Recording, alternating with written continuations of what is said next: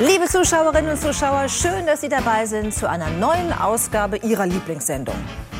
Wir freuen uns auf zwei Stunden Unterhaltung mit diesen wundervollen Gästen. Wir kennen ihn alle als polternde und frotzelnde Kodderschnauze aus dem Ruhrpott. Wie sehr Bundestagsdebatten mit Franz Josef Strauß und Herbert Wehner ihn politisiert haben, erzählt uns der Schlagerliebhaber und Kabarettist Wolfgang Trepper. Herzlich willkommen.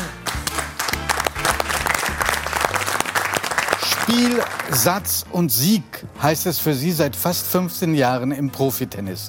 Sie sagt, wenn ich vor einem wichtigen Match stehe, bin ich angespannt und meist schlecht gelaunt. Heute spielt sie bei uns im 3 nach 9 Studio auf und wir freuen uns auf eine gut gelaunte Andrea Petkovic.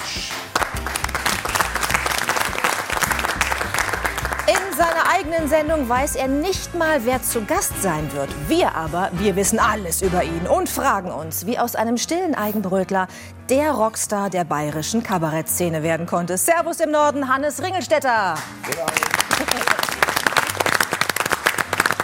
2020 ist für ihn das Jahr der Jubiläen. Erstbesteigung des Nanga Parbat vor 50 Jahren, als erster auf dem Gipfel des Mount Everest vor 40 Jahren ohne zusätzlichen Sauerstoff. Heute interessieren mich die Menschen viel mehr als die Gipfel, sagt er. Und wir freuen uns sehr auf den Besuch von Reinhold Messner.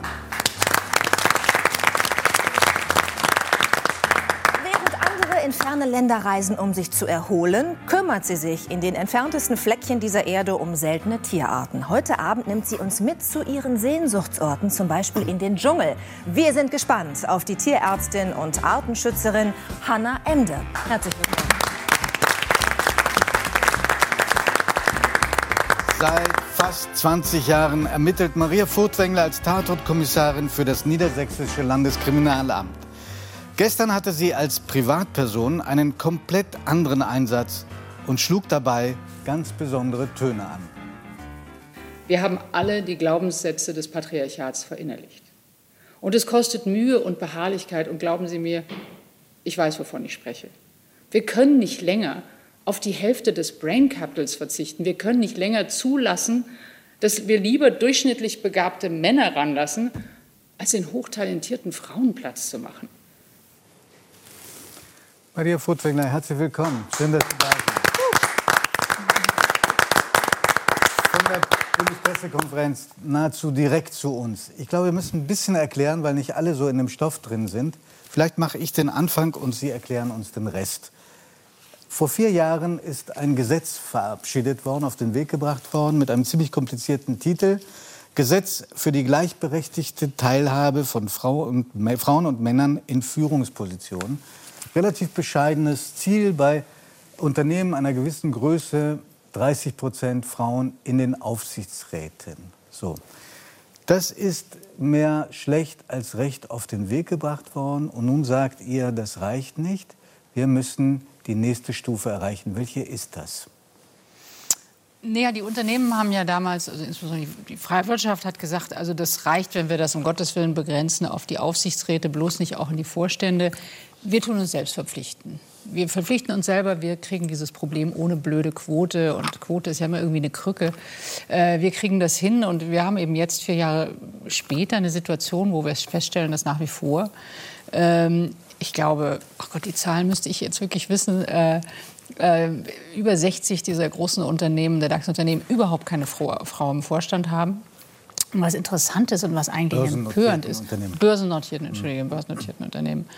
Und dass von denen äh, 51, glaube ich, auch eine Zielgröße, du musst ja als Aktienunternehmen, hast du einsehbare Ziele, was du wo erreichen willst. Und da haben sie, was sozusagen Gendergerechtigkeit oder Frauen im Vorstand angeht, Zielgröße null drinstehen. 51 deutsche große Die Selbstverpflichtung zu, zu null, also zum Nichtstun. Einfach, wir haben das auch in Zukunft nicht vor. Mhm. Und das ist ähm, nochmal, sozusagen nochmal zur Erklärung, Frau, dass Frauen in die Vorstände kommen. Und wenn es nur eine einzige ist. Genau. Ja. Genau. Und es gibt eine Gesetzesvorlage. Also Im Koalitionsvertrag wurde dann gesagt, gut, wir wollen in dieser Legislaturperiode wollen wir gerne, dass eben Frauen ähm, auch in der öffentlichen Hand öffentlichen Dienst, ähm, zu 50 Prozent äh, in, in der Spitze sind. Und wir hätten gerne, dass in der Wirtschaft, wenn bei DAX-Unternehmen äh, ein Vorstandsplatz frei wird und mehr als drei Vorstände gibt, dann sollte da eine Frau nachziehen. Das ist eh super soft, also von wegen 30 Prozent oder so, sondern nur wenn ein Platz frei wird und wenn es eins eine bestimmte kritische Größe erreicht hat, sollte eine Frau äh, sozusagen gefordert werden können. Und dieses Gesetz, dieser Gesetzesentwurf liegt in der Schublade und wird, obwohl es im Koalitionsvertrag stand und die Regierung wirklich fast alle Punkte dieser Koalitionsvereinbarung abgearbeitet sehr, sehr hat, wenn man so darauf, will. Man und auch stolz ist, ja. zu Recht, dass sehr vieles da auch getan und erreicht wurde. Aber in diesem Bereich gar nichts. Warum nicht, Maria? Was naja, und das, was jetzt auch so eigentlich äh, vielleicht auch Anlass war zu sagen, hey, Moment mal, wir müssen das wieder nach oben auf die Agenda holen. Es ähm, sind verschiedene Kriterien. Es ist einmal die, das Ergebnis der Albright Stiftung, die ja immer wieder große Untersuchungen macht, die festgestellt hat, dass Deutschland im Unterschied zu anderen Ländern Rückschritte macht. Das heißt, dass Deutschland in den letzten vier Jahren weniger, immer weniger Frauen in Führungspositionen weniger hatte als, als andere davor. vergleichbare Staaten. Ich glaube, wir sind als ungefähr bei 12 Prozent. Genau. Frauen in Vorständen. Ein Beispiel, ich weiß nicht, wenn man sich überlegt, Adidas null Frauen im Vorstand, Nike 30 Prozent, RWE null Frauen im Vorstand, diese riesen europäische französische Firma, also äh, ähm, Energieversorgungsfirma 30 Prozent. Also wir sind da in, einem merkwürdigen, in einer merkwürdigen Rückschrittlichkeit, insbesondere in Deutschland. Und dann scheint es, und das ist auch ein Anlass zu sagen, Moment mal, dass die Corona-Krise schier als, hm, ja, wie soll man sagen, eigentlich als Gelegenheit genutzt wird auf der einen Seite, um zu sagen, nee, also jetzt das Frauenthema, also wirklich nicht. Wir haben ja gerade gesehen, sind schwer genug. Die Zeiten sind so schwer. Ich meine, wir haben diesen Brief, der wurde ja veröffentlicht, den drei Vorstände der, äh, unserer lieben Deutschen Bundesbahn geschrieben haben an die Regierung. Das äh, haben geschrieben, es wäre eine unzumutbare äh, Forderung, jetzt Gleichstellung bei der Bahn zu haben. Das hätte erhebliche negative Auswirkungen auf das Unternehmen Bahn, wenn man jetzt versuchen würde, Frauen da irgendwie zu fördern mhm. oder nach vorne zu bringen. Und das ist schon so ein Punkt, wo man sagt, Moment mal, also erhebliche negative Auswirkungen, wenn man Frauen versucht, in Vorstände zu heben. Also irgendwas ist doch da merkwürdig. Und gleichzeitig wissen wir, dass Frauen ganz massiv äh, unter dieser Corona-Krise leiden. Wir wissen, dass Frauen eins in den systemrelevanten Berufen tätig sind, ein, eine große Last dieser Krise tragen. Wir wissen, dass sehr viele Frauen gezwungen waren, zu Hause zu bleiben, das Homeschooling, diese ganzen Sachen zu machen, auch wenn sie Anwältin oder was auch immer. Ich habe viele Freundinnen, wo am Ende des Tages alle berufstätige, tolle Frauen. Wer ist zu Hause geblieben? Die Frauen. Ja. Äh, es sind wiederum sie, sie zurückgesteckt haben und dann wiederum in den Entscheidungsgremien, wo es, also die Krisengremien, die Corona-Krisengremien, die also darüber entschieden haben, die Regierung beraten haben, da waren Frauen fast nicht vor, nicht vorhanden. Ja, auch die das Experten, heißt, die gefragt werden. Die Experten, die gefragt sind fast wurden, immer, die Krisengremien. Äh, das heißt, der Blick sozusagen auf die Krise und auf die Auswirkungen hat Frauen auch völlig außen vor gelassen. Und die Probleme von Frauen, und wenn man jetzt darüber redet, sagt, naja, mal so lässig sagt, wir sollten diese Weihnachtsferien einfach verlängern, um, um, einfach wieder vor Corona zu schützen. Meinst du, da denkt einer darüber nach, was das wiederum für die Frauen heißt, für die dann wiederum das heißt, sie bleiben zu Hause? Und ähm, und da gibt es, also es ist äh, ein, ein, sehr komplexes Thema und ich glaube, das war einfach Grund für eine lose, ein loses Zusammentreffen von Frauen zu sagen, hey, kann man da eigentlich nicht irgendwie mal auf den Tisch hauen und sagen, wir sind nicht Top 10, sondern lass uns mal wieder hier das Top 1 nach oben holen. Das kann irgendwie alles nicht sein. Meine tiefe Überzeugung ist auch, wir leben in einer Zeit mit so komplexen und schwierigen Problemen. Wir können es gar nicht mehr leisten, so undiverse Teams zu haben. Wir wissen, dass in Deutschland es mehr Thomas und mehr Michael jeweils gibt als Frauen in Vorständen in DAX-Unternehmen. Ich glaube, es gibt fünfmal so viele Thomasse und Michaels genau. wie Frauen in Vorständen. Habe ich das gerade falsch formuliert? Nee, ich wollte es nur noch mal. Äh, du wolltest es nur noch mal sagen. Noch, noch mal ergänzen. ähm, Sie sagen da in der, in der Bundespressekonferenz, da haben wir diesen kurzen Ausschnitt gerade gesehen, da sagen Sie, glauben Sie mir, ich weiß, wovon ich spreche. Was hat das, was Sie gerade beschrieben, mit Ihrer persönlichen Erfahrung zu tun? Ähm, wir haben ja, ich habe ja eine Stiftung gegründet mit meiner Tochter vor einigen Jahren und wir haben uns dann eben sehr konzentriert zu gucken, welchen Einfluss haben die Medien auf die Art, wie wir, weil wir wissen, dass die Medien einen großen Einfluss darauf haben, wie wir die Welt sehen und was wir uns für uns selber vorstellen können oder für andere. Und ähm, das hat mich deshalb auch so interessiert, weil ich bei mir selber immer wieder absolut Vorbehalte und Vorurteile gegenüber Frauen gespürt und erlebt habe. Egal, ob man im Auto sitzt und fährt und denkt, ach mein Gott, das kann ja nur eine Frau am Steuer sein, dann fährt man vorbei. Es ist vielleicht ein Mann, das ist vollkommen wurscht, aber der, das Vorurteil ist erst mal da. Das hat mich interessiert, mich zu fragen, warum ist das so? Und wenn ich mir überlege, ich bin groß geworden, jetzt, wenn man vom Autofahren äh, spricht, wie viele andere hier auch, mit Sendungen wie zum Beispiel Der siebte Sinn. Da war es vollkommen selbstverständlich, dass man äh, gesehen hat, dass irgendwie ähm, Frauen den Rückspiegel mit einem Schminkspiegel verwechseln, dass sie beim Einparken hinten und vorne andotzen. Also diese ganzen Vorurteile, mit denen bin ich die habe ich in der Muttermilch aufgesogen. Maria, das und das hat mich interessiert. Warum bin Warum? ich. Mhm. Und deshalb, entschuldige, ich wollte Sie nicht unterbrechen, Giovanni. Nein, nein, gar nicht. Ich habe Sie unterbrochen. Das stimmt. Danke. äh, tun Sie das öfter? Äh, manchmal, wenn es nötig ist, ja. War es nötig? Nein, in Nein. diesem Fall gar nicht.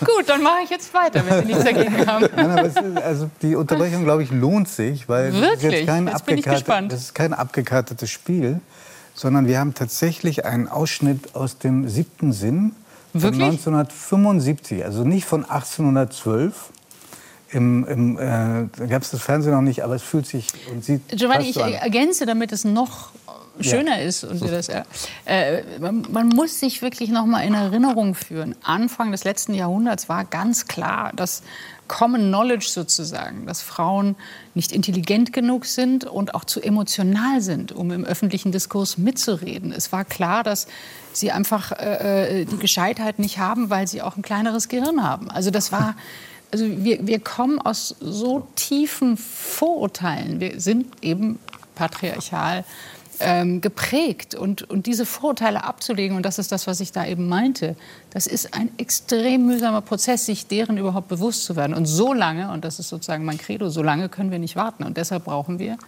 das, was es für Männer seit Jahrhunderten selbstverständlich gibt, nämlich eine implizite Männerquote. Äh, Frauenquote sitzt, Nein. Also, es, ja, es gibt aber eine implizite Männerquote. Darüber hat sich Eine naturgegebene sozusagen. Eine, wenn, ist das naturgegeben? Nein, ist die Frage, nicht. Giovanni. aber, aber ja. das ist eben die Sache. Und, und weshalb ist dieses, das ärgert mich so, dass so viele, auch gerade junge Frauen sagen, nein, keine Quote. Ich will doch keine Quotenfrau sein weil da dieser Makel drüber steht, ja, du hast es nicht aus der Leistung, sondern nur weil du. Hast du dich je darüber gewundert, dass du irgendwo reingekommen bist oder geärgert, weil du natürlich ein Quotenmann bis, bis warst? Zum, du bist zum, ein Quotenmann. Bis zum heutigen Tag wundere ich mich manchmal. Das verstehe ich. Ähm, wollen, wir, wollen wir trotzdem Moment uns diesen Ausschnitt anschauen von Der siebte Sinn? Sehr gerne. Das übertrifft alles. Sexistisch, das kannte ich noch ja. gar nicht mit, wenn sie hübsch ist, dann kommt schnell jemand. Wenn die Figur nicht so stimmt, dann dauert es. Ich finde das mit dem Anlegen des Gurtes viel oh. schlimmer, weil sie Angst um ihre Brust haben. Ja, was denn Angst? Also fürchterlich. Naja, äh, man denkt erst, das ist eine Satire-Sendung. Damit bin ich groß geworden und Giovanni sie auch. Natürlich. Äh, und, und wir haben uns darüber nicht gewundert. Man hat das so geschluckt. Mhm. Man darf ja nicht vergessen, als Dagmar Berghoff Mitte der 70er Jahre zum ersten Mal die Nachrichten sprechen durfte im deutschen Fernsehen, hat äh, ihr Chefredakteur fand das so ungeheuer, dass er in die, in die Sendung gekommen ist, in die erste, um zu gucken, ob sie nicht ihr nicht vor Schreck die Sprache wegbleibt oder sie umfällt beim Lesen der Nachrichten. Das muss man sich mal denken. Mhm. Bei uns fallen jetzt eher die Männer um. Entschuldigung. Judith, das gefällt mir, ja. dass du das jetzt gesagt hast. Just saying. ähm, ist das auch, sind das auch die Rollenmuster, die Sie kennengelernt haben von zu Hause? Oder hat Ihre Mutter Sie anders geimpft? Guckt meine Mutter zu? Hier jedenfalls im Studio nicht. Hier im Studio nicht. Nein, wahrscheinlich schaut sie nicht so. Ja, das war im Grunde sehr interessant. Meine Mutter hat durchaus äh, ermutigende Parolen gehabt und hat äh, ermutigend gesprochen. Aber man muss ganz klar sagen, bei mir zu Hause, ich glaube, mein Vater hat nicht, ich habe meinen Vater nie einen einzigen Teller raustragen sehen oder mal einen Staubsauger in der Hand haben. Ich glaube, mein Vater wusste nicht mal, wo die Waschmaschine steht. Ich glaube, meine Mutter war schon, dabei hat meine Mutter, glaube ich, konsequenter Geld verdient als mein Vater. Ähm, aber äh, sie hatte auch so das Ideal irgendwie einer perfekten Frau und Hausfrau. Und das hat mich natürlich schon auch geprägt. Macht Ihr Mann das denn, den Teller rausbringen? Nein, habe ich auch noch nie gesehen. Doch, vielleicht. Einmal. Bin ich ganz sicher. das müsste schon länger hier sein. Haben Sie jemals versucht, darüber zu diskutieren oder haben Sie es relativ schnell aufgegeben? Doch, ich erinnere mich durchaus, dass als ich schwanger war mit unserem ersten Kind, dass ich äh, meinem Mann gesagt habe, äh, ja, aber einen Nachmittag in der Woche, einen Nachmittag muss er sich also auch freinehmen und auf dieses Kind aufpassen und so. Der hat bei allem immer freundlich genickt. Aber es ist nicht ein einziges Mal passiert. Es war ganz klar, das einzige Mal. Leben, was sich radikal verändert hat, war meins. Mhm. Und ich habe es aber nicht in Frage gestellt. Und insofern ist die Frage natürlich nach meiner Erziehung richtig. Hätte ich ein anderes Beispiel vorgelebt bekommen, hätte ich sicherlich anders das eingefordert. Und das hätte vielleicht auch geklappt. Aber ich habe es nicht anders vorgelebt bekommen und deshalb war es für mich wahnsinnig schwer. Das Darf ich, ich denn fragen, ob Sie es jetzt einfordern? Weil jetzt sitzen Sie auf auch die in Kinder der Sendung. Aufzupassen. Ja, jetzt, dass, jetzt dass er seinen Teil übernimmt und dass da Gleichberechtigung herrscht, aber da, was das angeht. Wie gesagt, die Kinder sind ja schon doch eine Weile aus dem Haus. Da hat er sich dann aber gut drum rumgeschlagen. Da hat er es hm? wahrscheinlich irgendwie gut erwischt. Von Ihnen stammt ähm, ein, ein äh, toller Satz viele tolle Sätze, Giovanni. Ich habe aber einen besonders tollen rausgefunden. An dem können Sie sich vielleicht gar nicht mehr erinnern, aber er ist wirklich toll. Nämlich ähm, auf die Frage, was hält eigentlich patriarchalische Strukturen zusammen? Und da war Ihre Antwort die Angst, ähm, dass wir... Von uns Frauen von uns, nicht zu gefallen. Genau. Ja, ich, äh, das, das ist eine Angst, die Sie selber auch kennen? Absolut. Absolut. Also dieses Gefühl, gerade wenn man anfängt, das hat sich sehr, also da bin ich jetzt etwas drüber hinweg, aber als ich angefangen habe, mich auch sehr klar feministisch zu positionieren und für dieses Thema zu engagieren, und das ist noch gar nicht so, so lange her, äh, erinnere ich mich, wie dieses, ach, dieses genervte Augenrollen, insbesondere der Männer, äh, mir dann oft den Schneid abgekauft hat. Auch in Ihrem engsten Bezugskreis. Ja, auch im engeren Bezugskreis. Irgendwie dieses, ich will doch lustig sein, ich will doch, dass sie es auch nett, nett und lustig finden. Und wenn ich jetzt aber mit so einem schwierigen Thema komme, was dann, oh, Gleichberechtigung, oh, und sie dann die Augen rollen, dann wäre ich verführt. Also dann fiel mir das manchmal schwer, dabei zu bleiben und nicht zu denken, ach scheiße, ja, nee, ich bin jetzt lieber wieder lustig und vergesse mal das Thema. Also ich kenne das als Frau und wir sind, glaube ich, sehr stark als Frauen auch erzogen sozusagen mit, mit unserem Charme oder unserem Aussehen sozusagen zu punkten. Wir sind weniger erzogen, meine Generation weniger erzogen, wirklich mit Inhalten und klare, klaren Forderungen uns durchzusetzen. Sie sagen meine Generation. Wie ist das für Ihre Generation, Andrea Petkovic? Mhm. Ähm, ist, kommt Ihnen das vertraut vor, was sie sagt, oder sehr fremd? Ja, nee, es kommt mir sehr vertraut vor. Ich habe die ganze Zeit nämlich jetzt überlegt und ich bin ja im Sport aufgewachsen und da ist ja alles, würde ich jetzt mal so spontan sagen, noch mal zehn Jahre zurück. Und ähm, bei uns wird ja auch vorausgesetzt, also es gab zum Beispiel einen Vorfall, Serena Williams, nachdem sie von ihrer Schwangerschaft zurückkam, hatte einen Ganzkörperanzug an, der ganz lang ging. Und die French Open haben das daraufhin verboten, für Frauen lange Hosen zu tragen. Und es ging ein riesengroßer Aufschrei damit Warum? einher, weil wir in kurzen Röcken spielen, ist doch klar. Also es wurde auch gar nicht weiter erklärt, sondern es war ja schon immer so gewesen, dass wir in kurzen Röcken spielen. Und ähm, jetzt kommt Serena und spielt in so einem langen Anzug. Und das haben wir dann durchgesetzt. Also die WTA, die Frauenorganisation für die, ähm, die Vereinigung für Frauen im Tennis, die hat es dann durchgesetzt, dass wir jetzt, wenn wir wollen, wenn es kalt ist, dürfen wir die langen Hosen anziehen, wenn wir möchten.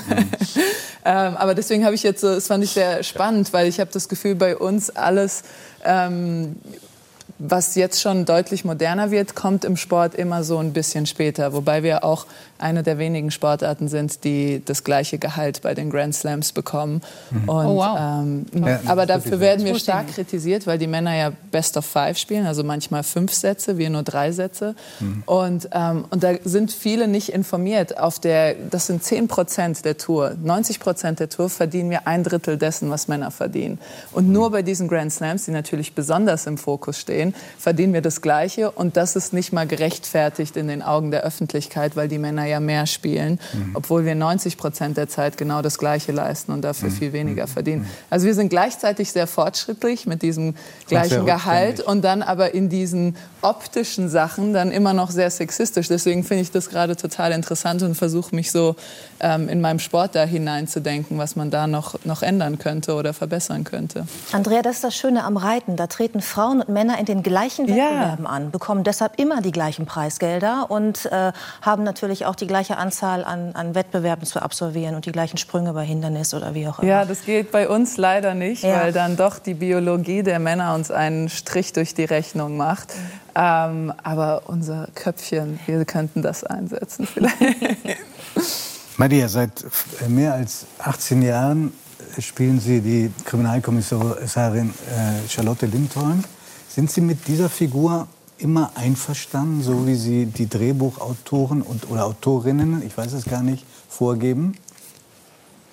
Ähm, also ja, also ich würde mal sagen, was nicht passt, wird passend gemacht. Ja, äh, haben Sie Einfluss auf die? Äh, ja, also das ist natürlich ein, ein kreativer Prozess. Was, ähm, was passt Ihnen manchmal nicht? Naja, ich, ich will, ähm, ich finde es einfach manchmal unterkomplex.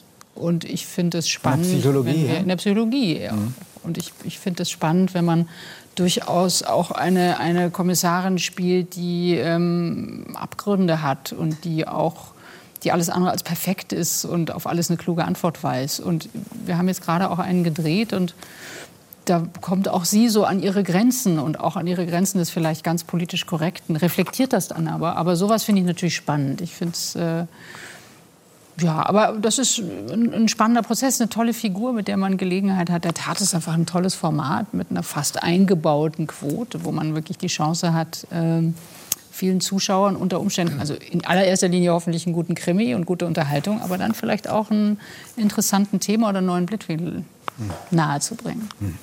Ist es schon mal vorgekommen, dass Ihre Tochter Sie kritisiert für ein Frauenbild, das Sie verkörpern, und sei es bei einem Fotoshooting? Sie wissen genau, was Sie hinaus wollen. Das stimmt. Das stimmt. Das hat, hat, äh, und das finde ich auch total spannend, weil eben, wie gesagt, ich meine Motivation hat auch vieles damit zu tun, dass ich mich selber ertappe, in alten Rollenmustern zu denken oder Vorbehalte zu haben. Und, ähm, und ähnlich reflexartig, es war ein spannendes Shooting für ein großes äh, Magazin und, äh, und dann gab es ja auch eine Hotelsuite und was machen wir als nächstes Motiv, wollen wir noch was im Bad machen und so.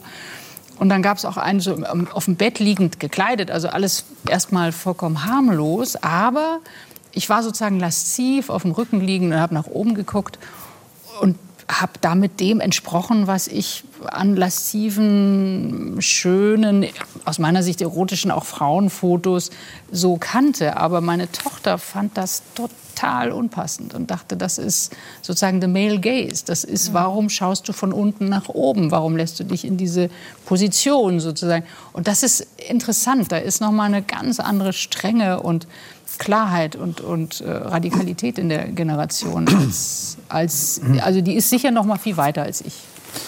Maria, ich glaube, wir tun Ihnen äh, kein Unrecht, wenn wir prophezeien, es ist ein langer Kampf, den Sie vor sich haben. Ja, und wir brauchen Unterstützung. Und ähm, wir wären gespannt, die Fortsetzung von Ihnen zu erfahren, auch bei 3 nach 9. Vielen Dank für Ihren Besuch. Danke sehr.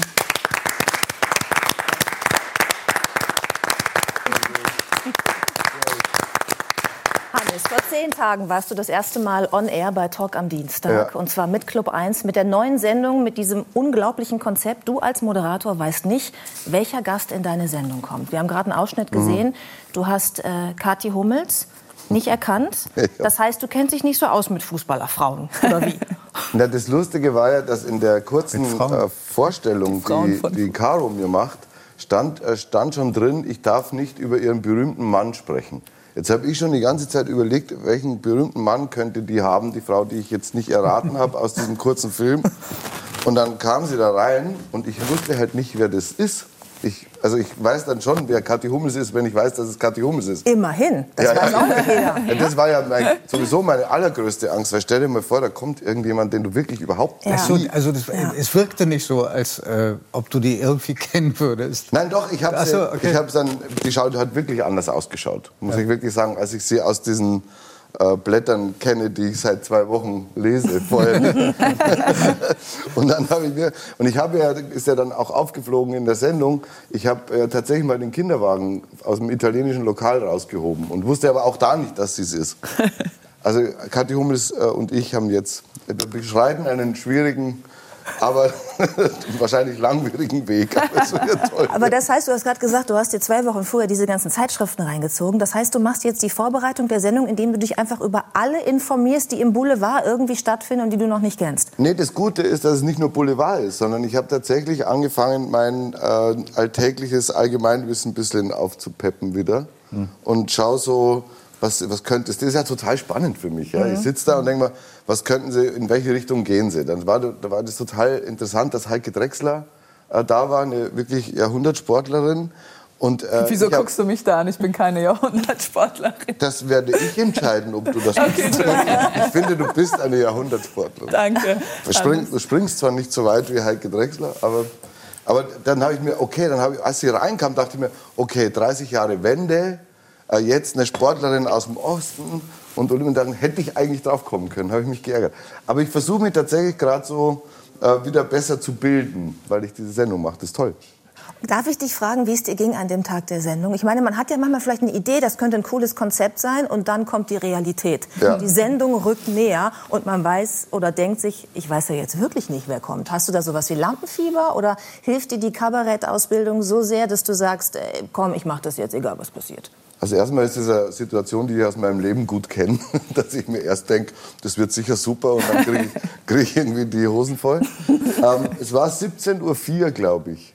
Irgendwie so um die Ecke. Saß ich bei mir in der Garderobe und dachte mir, hey Hannes, das ist die bescheuertste Idee deines Lebens. Das ist ein totaler Schwachsinn. Das kann nicht funktionieren. Wieso soll dir jemand zuschauen, beim Menschen erraten. Das ist ja eine total bescheuerte Idee. Ja. Und dann habe ich mich aber, du gibst mir auch recht, dann habe ich mich aber wieder erinnert an äh, Jürgen von der Lippe. Ja, was ist? Was ist? An diese Sendung, mit der ich äh, auch groß wurde. Und ich fand es super, dem zuzuschauen, äh, wie er eben was nicht weiß. Und das war ja meine Grundidee, war ja diese Perfektion äh, aus dem Fernsehen rauszukriegen, mhm. weil ich das auch nicht bin. Ich bin ja Unterhalter, ich bin Late-Night-Unterhalter, ich bin Künstler. Und ähm, ich, ich habe mir gedacht, vielleicht ist, und ich kann nicht mithalten mit so klugen Menschen wie Giovanni oder dir, ja, ja, ja, die so kluge Fragen Ich finde das sehr klug, dass er das Fragen. jetzt sagt. Also das kann man auch. auf jeden Fall mal festhalten. Oder? Da haben wir gedacht, das Einzige, wo ich punkten kann, ist, äh, dass ich halt keine Ahnung haben darf. Offiziell diesmal. Das fand ich irgendwie, es hat, ich glaube, es funktioniert. Und äh, man kann, es hat einen spielerischen Spaß dadurch noch. Also zu den Gesprächen hat es noch diesen spielerischen Spaß, dass du denkst, äh, wie wird er sich jetzt schlagen? Wie wird, was wird er den Menschen fragen, den er, den er jetzt gerade hier erst trifft? Und es ist eine Situation, die wir alle aus dem Leben kennen, was ich halt super fand, mhm. dass man so halt, man trifft jemand und dann muss man über den Smalltalk relativ... Aber Entschuldigung, ja? es ist doch eine dieser absoluten Paniksituationen. Mhm. Mir würde das Ganze absolut Panik auslösen. Mir ja. passiert es so oft, dass ich Gesichter vor mir habe, wo ich denke, verdammt, verdammt, verdammt, ich weiß, ich weiß, ich weiß und weiß dann doch nicht, mir fällt der Name nicht ein. Mhm. Und das dann exposed in so einer Sendung. Und da gucken lauter Leute aus. zu, wie man permanent also verzweifelt auch. denkt, nee, das macht mir überhaupt nichts Gott, aus. sack, was hat die noch? Wer, meine ja, Karriere diesen, auch diesen leeren Blick. daran, mir beim Scheitern zuschauen zu lassen. Ich, ich, kann, ich, kann, das nur bestätigen. Ich habe einen wiederkehrenden Albtraum und das ist 3 nach 9 geht los und ich habe mich null vorbereitet oh. und erkenne die Gäste nicht. Ja, genau. Ja. Nee, also, also, wie gesagt, ich schaue mir mein ganzes äh, künstlerisches Berufsleben beim Scheitern zu, selber. Und die Leute schauen mir auch dabei zu. Und, sehr, und zunehmend gerne. Ja, zunehmend gerne. Also ich, ich habe da keine Angst davor. Ich habe mhm. äh, hab Angst, bei mir ist es so, wenn ich mir dann das Ziel setze, das richtig gut zu machen und perfekt, und dann schaffe ich es nicht, dann, ich, dann mache ich mir voll den Kopf. So, wenn ich mir denke, jetzt muss ich Ulrich Wickert interviewen und ich will jetzt äh, wirklich mal eine intelligente Frage stellen. und dann fällt mir keine ein. So. Dann denke ich mir, jetzt hast du es verkackt. So. Aber wenn ich eh, wenn eh alles egal ist, dann bin ich eigentlich entspannt. Dann lieber die Hummels. Ja. Sag mal, aber ihr beide, ihr kennt euch auch, ja. ne? Ihr habt ja. schon mal eine Weihnachtssendung oder sowas zusammen. Nein, nein, viel, viel krasser. Viel schlimmer. Wir haben zwei Jahre lang, monatelang, von November bis Januar, korrigiere mich Wolfgang, im Schmidt-Theater in Hamburg äh, die Schmidt-Wintergala gemeinsam performt. Ach, Bis zu drei Shows am Abend. Ja. Und äh, haben wirklich unfassbar schöne Mon Monate gehabt zusammen und haben uns angefreundet und äh, sind beide, also ich für mich kann das sagen, bin wahnsinnig glücklich, dass wir uns endlich mal wieder einen Abend sehen. Ja, ich habe mich unheimlich gefreut und ähm, er hat ähm, in Hamburg, ähm, das darf ich so sagen, viele Leute äh, in Hamburg kannten dich nicht. Ja. Und dann hat er sein Programm angefangen, ging mit Gitarre auf die Bühne, hat einen Akkord gespielt und dann laut in den Saal gebrüllt, der FC Bayern ist ein Scheißverein und hatte, und hatte nach dem ersten Satz Stimmt. Szenenapplaus jeden Abend. Und ich Aber das ist doch ist das nicht anbiedert? Das ist total. Nee, das war, das war eine, Kabarett, das war eine Musikkabarettnummer, die hieß äh, Das ist die Meinung, Meinung von, von Stefan. Stefan. Genau. Das war so eine, eine Nummer über Vorurteile. Und die ging nun mal textlich los mit dem Satz, der FC Bayern ist ein Scheißverein. ähm, dann, glaube ich, ging es weiter mit äh, Frauen äh, können nicht Auto fahren oder haben, ja. brauchen keinen Führerschein. Tatsächlich aus Deswegen habt ihr so vorhin so peinlich geschwiegen, als wir über den siebten Sinn Nein, gesprochen haben. War genau. Und ich, wusste, ich das, hatte das gar nicht so am Schirm, aber das hat dann tatsächlich vom ersten Tag an äh, super funktioniert in Hamburg. Ja. Und ich, wir, haben, wir haben eine unfassbar gute Zeit gehabt, weil wir waren beide tatsächlich noch relativ äh, unbekannt und ja. waren in dieser Schmidt-Wintergala und haben jeden Abend, jeder 20 Minuten sein Set gespielt. Bis zu dreimal am Abend, was die beste Schule war für die Bühnenarbeit, die man haben kann. Ja. Monatelang immer das mhm. gleiche Set, jeden Abend bis ja. zu dreimal von sehr angetrunkenen Zuschauern. Sehr angetrunken. Und später am Abend waren wir dann auf dem gleichen Level. es soll vorgekommen in, sein. Wir sind dann immer in eine Kneipe gegangen auf dem Kiez, die gibt es nicht mehr. Karens Treff. Ja, Karens Treff schöne Momente dort gehabt. Einer meiner Lieblingsmomente war, wir kamen rein um 3 Uhr in der Früh nach der Schmidt-Mitternachtsshow. Die war um 3 Uhr in der Früh aus und hatten nichts gegessen irgendwie den ganzen Abend. Und dann haben wir irgendwie, ob sie, eine, äh, ob sie irgendwas haben, was Kleines Frikadelle, zum Essen. Dann sagt dieser Wirt, was? Wir sind ja kein Restaurant. Nachdem er Nüsschen wollte. Er wollte Nüsschen. Sag, wir sind doch kein Restaurant. Aber das Angranteln müsstest du kennen aus Bayern. Da granteln die auch immer so viel, finde ich. Oder? Ja, ich, aber du, wir kennen uns ja jetzt. Ich bin ja kein Grantler. Du nicht. Nein, überhaupt aber die anderen alle. Ja, es gibt schon viele. Die sitzen halt da und warten, bis das Leben vorbeigeht. Das ist ja auch eine Möglichkeit. Apropos Leben, gutes Stichwort. Wir wollen so ein bisschen eintauchen in okay. dein Leben, in deine mhm. Biografie. Du bist äh, wirklich ländlich aufgewachsen, wenn ja. ich richtig informiert bin, umgeben von Bauernhöfen, mhm. obwohl ihr selber jetzt keinen Bauernhof hattet. Nein. Ähm, beschreib mal deine Kindheit. Wie war die für dich? Meine Kindheit war in erster Linie ein großer Widerspruch, weil meine, äh, mein Vater Lehrer, Deutsch, Geschichte, also ähm, Andreas Rebers hat mal den schönen Satz gesagt, woran erkennt man die Provinz, äh, dass der Lehrer zu den Intellektuellen gehört. und so war das bei uns. War, meine Eltern waren ein, ein sehr musischer Haushalt und ich habe sehr habe sehr früh Klavier gelernt und ich habe sehr viel gelesen schon als Kind. Und draußen war diese ländliche äh, Idylle. Es war so äh, irgendwie ein ständiger Widerspruch, aber habe mich natürlich ähm, mein, mit meinem Vater in der Dialektik geformt. Wir haben sehr viel diskutiert, sehr viel gestritten, sehr viel politische Sachen besprochen, viel Literatur, viel Musik im Haus. Es lief auch grundsätzlich beim Mittagessen irgendeine Passion aus dem Plattenspieler. Also klassische Musik nur, ausschließlich? Nur klassische Musik. Aha. Ich habe den ersten Popsong, glaube ich, gehört, als Bayern 1 mal aus Versehen verrutscht ist bei uns im Radio. Und dann kam äh, im Wagen vor mir fährt ein junges Mädchen. Und gedacht, um Gottes Willen, was, was ist denn das für eine Welt? Und dann habe ich wieder Johannes Passion gehört. So. Und draußen war halt wirklich ländliches, dörfliches Leben mit Stammtischen, mit Maibaum aufstellen, mit Blasmusik, mit äh, einer sehr kalten Kirche, in der ich ministriert habe, sehr früh am Sonntag, mit dementsprechenden Erziehungsmethoden. Also Niederbayern, wie es leibte und lebte. Wie konnte dann aus diesem äh, jungen oder jungen Mann, äh, der klassische Musik gehört hat, auch Klavier gespielt hat, äh, ein Rockstar werden? Naja, der, der, Plan entstehen, ein Rockstar zu werden. Wollen wir bei der Wahrheit bleiben? Äh, es war so. An einem Lied im Wagen vor mir fährt ein junges Nein, es war, es war tatsächlich Das so, kennst du gar nicht mehr, oder? Ja, das war ein Schlager der unfassbar Jahre. Ja. Unfassbar grausam. In der Ente, der fuhr doch in der Ente. Ja, ja der fuhr hinter diesem den Mädchen ich allerdings nicht, den Song. Immerhin fuhr die Frau das Auto Ente und, war nicht und er fuhr hinterher. Er ist ja nachgestiegen und eigentlich. Er, nein, er fand es schön, dass die so gemütlich vor ihm hergezockelt ist und sie hatte Angst, weil sie gedacht hat, sie wird gestalkt von ihm. Und dann fährt sie ab und dann sagt er, bye bye, mein schönes Mädchen. Genau Willst so den Text kennen, verdammt. Nein. Wolfgang ist textsicher und zwar bei allen Schlagerliedern. Bei allen Schlager. Ja, ja, ja. Ich weiß, es ist ganz schrecklich, was, was ihr alles auswendig hat. ähm, wo war ich? Aber, ja, du wolltest gerade erzählen, wie, wie mit diesem musischen Hintergrund plötzlich genau. ein, ein, Rockstar aus dir werden Nein, konnte. die Sache war tatsächlich so, dass ich ein Schlüsselerlebnis hatte, wahrscheinlich wie die meisten, die so aufwachsen. Ähm, zu meinem 14. Geburtstag kam unser Oberministrant, äh, heute Pfarrer, ein sehr weltoffener, toller Mensch, und schenkte mir von Pink Floyd The Wall. Uh. Und ich saß da und habe das aufgelegt und es hat mich komplett umgewuchtet. Ich wusste mhm. überhaupt, ich habe in dem Moment gedacht, ich gehe voll in die Rebellion. Heute weiß ich natürlich, dass es kein klassischeres äh, Rockwerk gibt als The Wall oder überhaupt Pink Floyd als Band. Und dann war es um mich geschehen und dann wollte ich nicht mehr, dann hat mich das alles nicht mehr interessiert. Und dann ähm, habe hab ich Klavier aufgehört, dann hat mein Vater gesagt, dann lernst Kirchenorgel. dann ich, bin ich in die Kirchenorgelstunde gegangen und neben der Kirche äh, gab es einen Proberaum von der Band.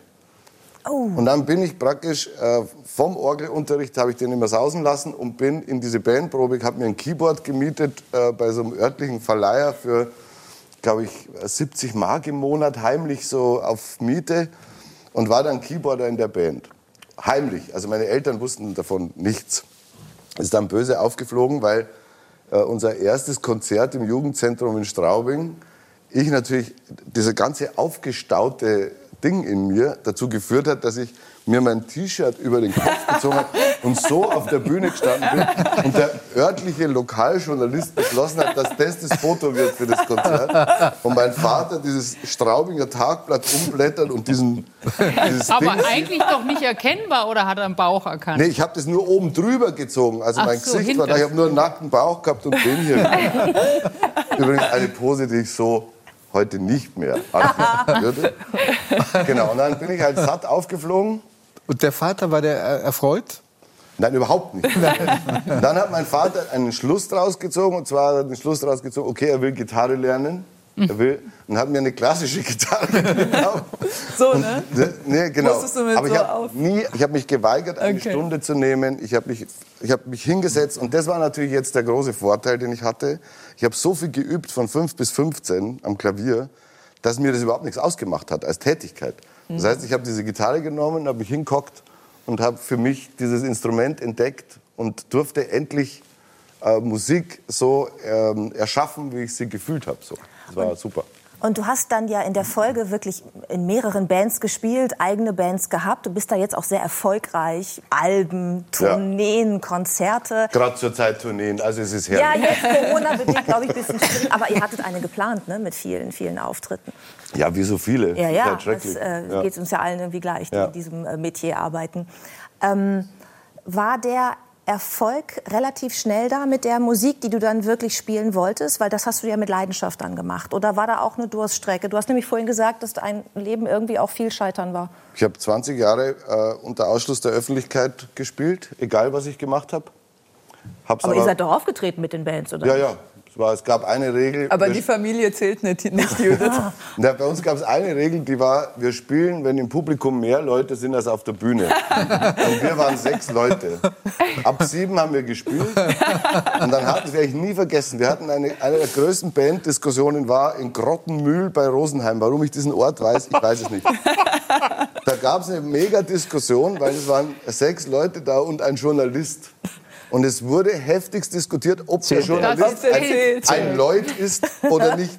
Und haben uns dann wirklich demokratisch darauf geeinigt, dass wir die Hälfte des Sets spielen, weil wir keine Einigung erzielen konnten. Also Demokratie war, at its best. Das war wirklich, also in, im Nachhinein muss ich sagen, manchmal weiß ich es tatsächlich nicht, wie man das durchhält, wenn man so, also erstmal finanziell keine Ahnung, wie das ging, und äh, zum anderen auch psychisch so, dass man so einer Leidenschaft frönt und zwar aus vollstem Herzen und alle, die da dabei waren, bis lustigerweise sind sie ja heute wieder mit mir unterwegs, die gleichen Leute. Wir kennen uns wirklich ja, fast schon 25, 30 Jahre. Und, ähm, und man macht es einfach weiter. Man ist wie ein wie jemand, der wie ein Sportler, der halt auch dran glaubt oder wie, ein, wie eben auch Schauspieler ich dann später kennengelernt habe, denen es genauso ging Du gehst deiner Leidenschaft nach und wenn du halt nicht durchhältst, dann kannst du es vor dir selber nicht verantworten. Und ich habe wirklich versucht, einmal habe ich versucht, äh, ein Vorstellungsgespräch zu besuchen Das war wirklich unglaublich. Da haben wir gedacht, so, jetzt geht überhaupt nichts mehr. Jetzt, äh, ich, jetzt bewerbe ich mich bei einer Softwarefirma für die Marketingabteilung. Dann quatschen würde ja irgendwie noch gehen. So. Dann fahre ich dahin, dann sitz, stand ich im Auto auf dem Hof von dieser Firma und dachte mir, wenn ich da jetzt reingehe, dann habe ich alles, was ich bis jetzt gefühlt und gemacht habe, äh, kaputt gemacht. Mhm. Das kann ich nicht. Ich habe es nicht geschafft. Ich bin wieder gefahren. Du bist gar nicht erst reingegangen? Nee. Du bist vorher gefahren. Ja. ja Gott sei Dank, sonst hätten wir ihn jetzt nicht auf der Bühne ja. und auch als Kollegen äh, im, im, ersten. Allerletzte Frage mit der Bitte um eine kurze Antwort. Oh, oh meine Lieblingsjournalistische Frage. Das könnte ich zum Beispiel schon wieder nicht. Wir versuchen es. Okay. Was hast du aus dieser Zeit, die du gerade beschrieben hast, diese Zeit auch des Scheiterns und des sich auch noch mal Suchens und Fragen, ah, ist das das Richtige, mache ich doch was anderes. Was hast du da gelernt, was du heute als Moderator und äh, wirklicher Rockstar einsetzen kannst? Ähm, ohne pathetisch zu werden, ich glaube, äh, Dankbarkeit. Für jetzt empfinde ich eine wahnsinnig große Dankbarkeit, dass es jetzt ist. Ähm, Empathie, dass mir, äh, dass es nicht möglich war. Du kannst nicht unerfolgreich unterwegs sein, wenn dir andere Wurscht sind. Du musst es zusammen machen. Mhm. Du bist teamfähig, du bist äh, fähig zu Freundschaften, zur echten Freundschaft. Du bist fähig zur klaren Rede. Du kannst dich durchsetzen, mit, ohne ein Arschloch sein zu müssen. Mhm. Und das habe ich gelernt und äh, dass ich äh, mich selber wahnsinnig gut kennengelernt habe. Mhm. Ich weiß wirklich, glaube ich, relativ gut, wer ich bin durch diese Reise. Wir dich jetzt auch ein bisschen mehr. Dankeschön, Hannes Ringelstädter.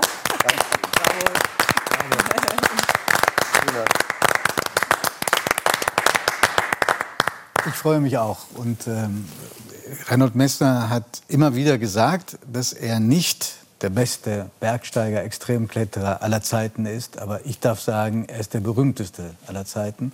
Auch deswegen freuen wir uns sehr, dass Sie hier sind. Herzlich willkommen. Es ist richtig so. Ich war nicht der Beste in meiner Zeit. Auch nicht der Beste äh, ja, in den Jahren, wo ich wirklich ganz oben war und jung war und stark war. Ich hatte vielleicht mehr Instinkte als andere, langsam aufgebaut, weil ich als ganz kleines Kind angefangen habe, ganz naiv, zufällig. Und ich habe dann mit der Zeit die Fähigkeit entwickelt, meine Geschichten zu erzählen. Und das hat mich bekannt gemacht, weniger das Klettern. Das Klettern interessieren ein paar Leute, aber nicht äh, halb Mitteleuropa. Aber wenn, also wir haben natürlich unzureichend, aber mit viel äh, Liebe versucht, ihr Leben so zusammenzufassen, was ein Ding der Unmöglichkeit ist, schon klar. Aber wenn Sie selber sich zuschauen, was, welche Bilder schauen Sie sich gerne an und welche nicht so gerne? Also dieses Zurückschauen ist generell nicht meine Welt. Auch in meinem Alter zurückzuschauen bedeutet im Großen und Ganzen vor dem Leben davon zu laufen. Ich lebe jetzt, habe jetzt Ideen als Freelance, da sind wir ähnlich, ich bin ein Freelance. Das selbstbestimmte Leben ist mir heilig. Ich habe die gleiche Erfahrung gemacht. Ich bin eingeladen worden in eine Redaktion. So wie Hannes Regelstädter. Genau. Ja äh, zu einem Vorstellungsgespräch als Redakteur für eine Alpinzeitschrift. Ich bin zum Verleger hingekommen, habe mit ihm gesprochen, bin rausgegangen, habe der Sekretärin gesagt, ich fahre weg, ich mache das nicht. Hatte ein Angebot und ich habe damals im Großen und Ganzen überhaupt kein Geld verdient ja. und brauchte es, um meine Ideen zu verwirklichen. Also ich habe immer darauf geachtet, ein selbstbestimmtes Leben zu führen. Die Ideen habe ich entwickelt und beim Umsetzen dieser Ideen entsteht gelingendes Leben. Und ich glaube, das ist die Lebenskunst generell, im Hier und Jetzt gelingendes Leben zu erleben. Und hinterher, wenn uns das gelingt, haben wir das Gefühl, dass wir glücklich waren. Mhm. Solange wir dem Glück hinterherhetzen oder irgendwas erreichen wollen oder der Beste sein wollen, sind wir nicht glücklich. Glücklich sind wir nur, wenn wir Ideen entwickeln, also wenn wir kreativ werden und diese Ideen auch sukzessive umsetzen. Wie viel Scheitern dabei sein muss, bis es gelingt, das ist auch sekundär. Aber im Hier und Jetzt Ideen umsetzen ist für mich gelingendes Leben. Mhm. Das gelungene Leben yesterday, also gestern, das ist Schall und Rauch. Giovanni Hannes und Wolfgang haben die ganze Zeit genickt. Die fühlen sich sehr angenehm. Ja, aber vielleicht ja. staunt ihr noch mehr, weil er sagt zum Beispiel auch, ähm, das Glück kann man, muss man herausfordern. Ja. Sonst kommt es nicht. Mhm. Habt ihr eine Vorstellung, was er damit meinen könnte? Ich glaube, ich, er meint, also ich würde es sofort interpretieren mit irgendeiner Form von echtem innerlichen Fleiß, also von der Aufrichtigkeit. dem Ganzen gegenüber, was man tut. Mhm. Ähm, dass es nicht eben um die Karriere als solches, weil man eine haben will, geht, sondern dass einem das, was man für, dass man für was brennt und da bereit ist, weit zu gehen.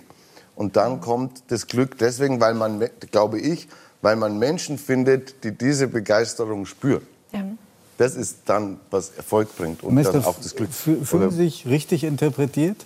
Ja, also es ist ja auch angedeutet worden, dass ich ein berühmter Bergsteiger bin. Das stimmt auch. Ich bin relativ bekannt, mindestens oh, in den alpinen Ländern, Deutschland, Österreich, Schweiz, Italien, auch in Frankreich, auch natürlich unter Fachleuten in Indien und in Amerika, wobei da meine Bekanntheit relativ äh, bescheiden ist. In China kennt mich kein Mensch, ist auch angenehmer, wenn man dann dort unterwegs ist.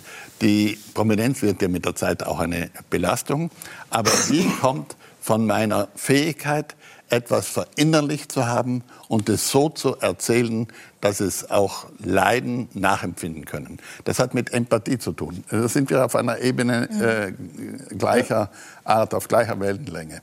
Das heißt, wenn ich nicht mit dem Publikum mitgehe, kann ich das Publikum auch nicht mit mir leiden oder Glück empfinden lassen. Und das ist die Kunst des Erzählens. Und heute geht es mir weniger um noch einen 8000er. Bei Gott, das könnte ich nicht mehr. Ich käme gar nicht mehr auf den Kilimanjaro hinauf. Da war nämlich Maria Furtwängler. Ja, großen Respekt. Ja. Ja, er ist sehr beeindruckt von dieser bergsteigerischen Leistung. es ist technisch nicht schwierig, aber es ist sehr anstrengend. Ja, und um, die, wirklich, ich habe da bei diesen knapp 6000 Metern, das ist wirklich technisch, ist es gar nichts. Aber ich habe gemerkt, ab diesem 5,5, wie unangenehm die dünne Luft ist. Ja. Und ich habe dann wirklich an sie gedacht und habe gedacht, was müsste passieren? Was würde mich da dazu treiben, noch mal 1000 und sogar noch mal 2000 Meter höher zu gehen mit noch weniger Lust? Weil es 2, ist ja 2,8. Mhm. Wahnsinn. Okay. Ja. Weil es ist körperlich unangenehm. Ich habe mich nicht ganz bei mir gefühlt, ich habe mich nicht ganz wohl gefühlt und es war so, wir waren ja da oben äh, und es gibt ja in dieser Senke, da in diesem ehemaligen Vulkankrater, gibt es den Furtwängler Gletscher. Richtig. Deshalb sind wir da hingegangen, wegen eben angedenk meines Großvaters, nachdem das benannt ist, der da als erster, glaube ich, mit Skiern rauf ist. Und, ähm, und man schaute runter und das war ganz nah und ich, es war eigentlich so, von hier würde ich sagen, selbstverständlich gehen wir dahin, aber ich war so ich habe mich so wenig wohl gefühlt. Ich war nicht krank, gar nichts. Also dass ich sagte, nee, jetzt würde ich einfach gerne wieder runter. und dieses, ich bin so fassungslos, dass man das dann noch mal knapp 3000 Meter höher ja. aushält und auch will. Aber wir sind besser akklimatisiert. Am Kilimanjaro machen wir fast alle den Fehler, ich war öfters dort, dass wir zu schnell hinaufgehen. Ja, ja. Man bräuchte fast zehn Tage Vorbereitung und dann geht das relativ gut. Dann kann man da oben auch herumlaufen im Gletscher, also im Krater drinnen und empfindet nicht diese, ja, diese Schwere in der Lunge. Es tut auch weh zum Teil, nicht? Diese kalte Luft, die reinfährt in die Lungen. Es ist anstrengend die Schritte laufen nicht so wie bei uns in den Alpen, sondern zwei Schritte, dann rutscht man mit ja, einem halben zurück, dann wieder zwei Schritte. Man ist ja an diesem Uhuru-Peak, man, ist ja, man ist ja fast auf gleicher Höhe wie der Gipfel, wenn man am Kraterrand ankommt, denkt, naja, bin ich ja gleich vorn. Das ist weit. Und dann geht man und geht und geht und denkt, das gibt's doch gar nicht. Es ist jeder Schritt wie durch Honig. Also. Ich habe übrigens im Kilimanjaro eine meiner gefährlichsten Klettereien gemacht. Also ich war Ach, auf dem Normalweg natürlich Aha. auch oben. An der Breach Wall, das ist mhm. eine 1000 Meter hohe Wand, ist schwieriger als die Eiger Nordwand, geht bis auf 6000 Meter knapp. Weil steiler? Nein, das ist ein Eiszapfen, ah, okay. der gut 100 Meter hoch ist, senkrecht. Da kommt das Wasser von oben runter, alles überhängend, und da bildet sich im Wasser ein Eiszapfen, ein riesiger Eiszapfen. Gibt es den noch oder ist er auch geschmolzen, ja, so wie der Gletscher? Äh, heuer im Winter hat wieder jemand versucht, da hochzugehen und es ist nicht gelungen, weil der Eiszapfen langsam verschwindet. Ein Eisdauer ist das, ein richtiger Turm. Aber das ist nicht, das sieht man vom normalen Weg nicht. Aber wo wir jetzt schon auf hohen Bergen sind, ja, Sie haben ja. ein Buch geschrieben und ähm, sind eine, haben eine Idee verfolgt, die spannend ist. Sie haben sich angeschaut, was äh, Bergsteiger in den letzten 170 Jahren für Briefe geschrieben haben auf ihren Exkursionen in den Himalaya. Ja. Es gibt eine Gemeinsamkeit all dieser Menschen, die in so unterschiedlichen Zeiten da hochgegangen sind. Nämlich, in Ihren Briefen an die Lieben daheim, Sie reden fast nur von sich. Und niemals kommt so eine Formulierung, ich bin hier und denke daran, wie ihr wohl im Moment an mich denkt, ob ihr mich vermisst, ob ihr Angst habt um mich. Es ist ich, ich, ich. Ich will Sie überhaupt nicht deswegen angreifen. Es ist nur so, es ist auffällig. Das stimmt natürlich und es ist auch nachvollziehbar. Wenn wir da draußen sind oder diese vielen Männer, es sind ja fast ausschließlich Männer, die da vorkommen, ja. wieder einmal, dann haben wir die Vorstellung, die daheim sind ja in Sicherheit. Die haben ja kein Problem. Die leben ja in der Zivilisation. Wir sind freiwillig natürlich ausgeliefert den Gefahren der Höhe, den Stürmen. Ähm, man will denen mitteilen, was man gerade erlebt hat. Der Hintergrund dieses Buches ist allerdings weniger der, sondern der ist, dass ich versucht habe, mit diesen Briefen von 170 Jahren, vor allem am Ende dann meine eigenen Briefe, ja. die Entwicklung, die Veränderung in der Haltung der Menschen, der Bergsteiger, zu diesen Bergen zu erzählen. Die hat sich verändert. Und das ist nicht eine historische Betrachtung im Rückblick, sondern ist eine Erzählung im Hier und Jetzt. Also mein Liebling ist Mamari, der schon auch auf seine Frau achtet. Der sagt ja zum Ende hin, er schafft dann den Gipfel nicht, ich werde dir den Nanga Parbat zu Füßen, zu Füßen legen. legen ja. Ein großartiger Satz, nicht? Schön, schön Größenwahnsinn. Ja, ne? Als Blumenstrauß sozusagen. Ja, ja, ja. Aber ich meine, äh, also mich hat am meisten beeindruckt ähm, ein Brief, mit dem das Buch auch losgeht, nämlich ein Brief, den ihre Mutter an sie geschrieben hat. Und da schreibt sie gleich, ich weiß nicht, ob dich dieser Brief je erreichen wird. Der ist im Original als Faksimile hier abgebildet. Und dann sagt sie, ähm, das war zehn Jahre, nachdem sie äh, diese unheilvolle Expedition hatten, bei der ihr Bruder gestorben ist, Günther. Und so blickt sie zurück und sagt, damals habe ich gehofft, dass du jetzt bei uns bleiben wirst. Und dann sagt sie, ähm, ich weiß, du musst es. Also nochmal losgehen. Pass auf dich auf.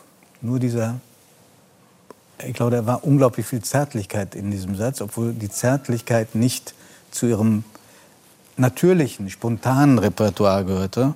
Und sagt dann, du lebst so in einer anderen Welt als deine Brüder. Und damit meine ich nicht nur die Berge ist dieser, als dieser Brief angekommen ist, hat Sie das berührt? Äh, dieser Brief kam an, als ich schon wieder auf der Heimreise war. Aber ich habe ihn noch in Asien, das geht um Tibet, Everest von Norden, Everest Alleingang. Ich finde allerdings den letzten Satz in diesem Brief in die heutige Zeit gesprochen oder gelesen noch viel aufregender. Soll ich ihn vorlesen? Ja, bitte. Bleib im Tibet, ähm, denn wenn es Krieg oder Revolution bei uns gibt, und bleibe vorsichtig. Ja, vor allem für Sie war ich ja in einer gefährlichen Situation. Und natürlich hat sie gewünscht, dass ich wieder zurückkomme, dass ich aufpasse auf mich. Aber wenn es wirklich ganz schlimm wird, in der Zivilisation, in der, europäischen Welt oder in der Welt generell, dann bleib in Tibet und bleib in der Welt, in der du sicherer bist als bei uns, mhm. hat sie damit sagen wollen. Sie ist ja, davon legt dieser Brief Zeugnis ab, sie lässt sie ja los. Sie, sie sagt, lässt mich los, ja. Sie lässt sie los und sagt, sieh zu, dass du glücklich wirst. Ich habe das akzeptiert. Ähm, haben Sie im Nachhinein mal überlegt, wie schwer das Ihrer Mutter gefallen ist? Das habe ich sehr wohl überlegt und habe natürlich auch durch diese ganze ja, Skandalreiterei um den Nanga Parbat herum 1970, also das ist 50 Jahre her, ähm, nachgedacht und nachempfunden, wie sie darunter gelitten hat. Also nicht nur unter der Tatsache, dass mein Bruder gestorben ist. Das war der erste, der aus unserer Familie in diesem Fall nicht mehr nach Hause kam. Es war für die Eltern ja sehr schwierig, sich das vorzustellen, wo das passiert ist, wie das passiert ist. Und als wir nach dem Leichenfund, ein Jahr danach, mit alten Brüdern, mit ihren Familien zum Nanga Parbat gepilgert sind, richtig gepilgert sind, um Abschied zu nehmen. Endgültig waren die Eltern ja nicht mehr im Leben. Also die haben im Grunde nicht die Chance gehabt, wie die anderen Familienmitglieder, Abschied zu nehmen, den Günther laufen zu lassen. Also wir Menschen haben ja ein ganz starkes Bedürfnis, unsere Toten zu bestatten. Mhm. Und das ist ein Bedürfnis, das wir seit Jahrtausenden, seit vielen Jahrtausenden haben und das immer wieder getan haben. Und die Archäologie lebt heute zum Teil von diesen Bestattungen. Mhm. Und lange Zeit war mein Bruder einfach verschwunden. Ja. Da war von einer Lawine zugedeckt und der Gletscher bewegt sich ja ganz langsam talwärts. Und der Gletscher hat meinen Bruder runtergetragen. Heute wissen wir das, 3,5 äh, Kilometer weit. Und die vor unten im Tal, auch durch die globale Erwärmung, verschwindet dann das Eis, das auf ihm drauf ist, weil es evaporiert. Und dann kommen die Leichenteile zum Vorschein. Und das haben wir, ja, das Glück gehabt, dass es passiert ist, weil damit diese Geschichte aufgeklärt wurde. Nicht nur ich, sondern vor allem meine Brüder. Ich wusste ja, was passiert war. Mhm. Ich hatte ja Bilder dazu. Ich hatte Emotionen dazu. Für die Brüder war das alles nur ein Weggerissen sein. Auch für mich war die Erfahrung die einer Amputation. Wir waren ja eine Brüderseilschaft. Das ist mehr als eine Seilschaft. Und sind von einer Sekunde zur nächsten auseinandergerissen worden. Trend und dann dieses furchtbare Nachspiel und um, um vielleicht noch ergänzend zu dem, was Ihre Mutter durchgemacht hat, es ist ja noch ein zweiter Bruder von Ihnen gestorben, vom Blitz getroffen, ich glaube in den Dolomiten. Aber ja. Ich habe Sie nach den Empfindungen Ihrer Mutter gefragt, weil Sie einen Sohn haben, der selber Extremkletterer ist. Und ich habe Sie letztes Jahr besucht äh, auf Ihrem Schloss in Südtirol und da haben Sie mir erzählt, dass Ihr Sohn losgezogen ist auf eine Expedition, bei der Sie nicht mitgegangen sind, weil Sie das Gefühl hatten, das schaffe ich nicht mehr. Und auf einmal haben Ihre Helfer gesagt, der, der, der Sohn ist vom Schirm verschwunden. Wir wissen nicht mehr, wo, wo er ist. Wie haben Sie da an Ihre Mutter gedacht? Oder was, wie reagiert ein Vater, der selber ein so guter Extremkletterer ist?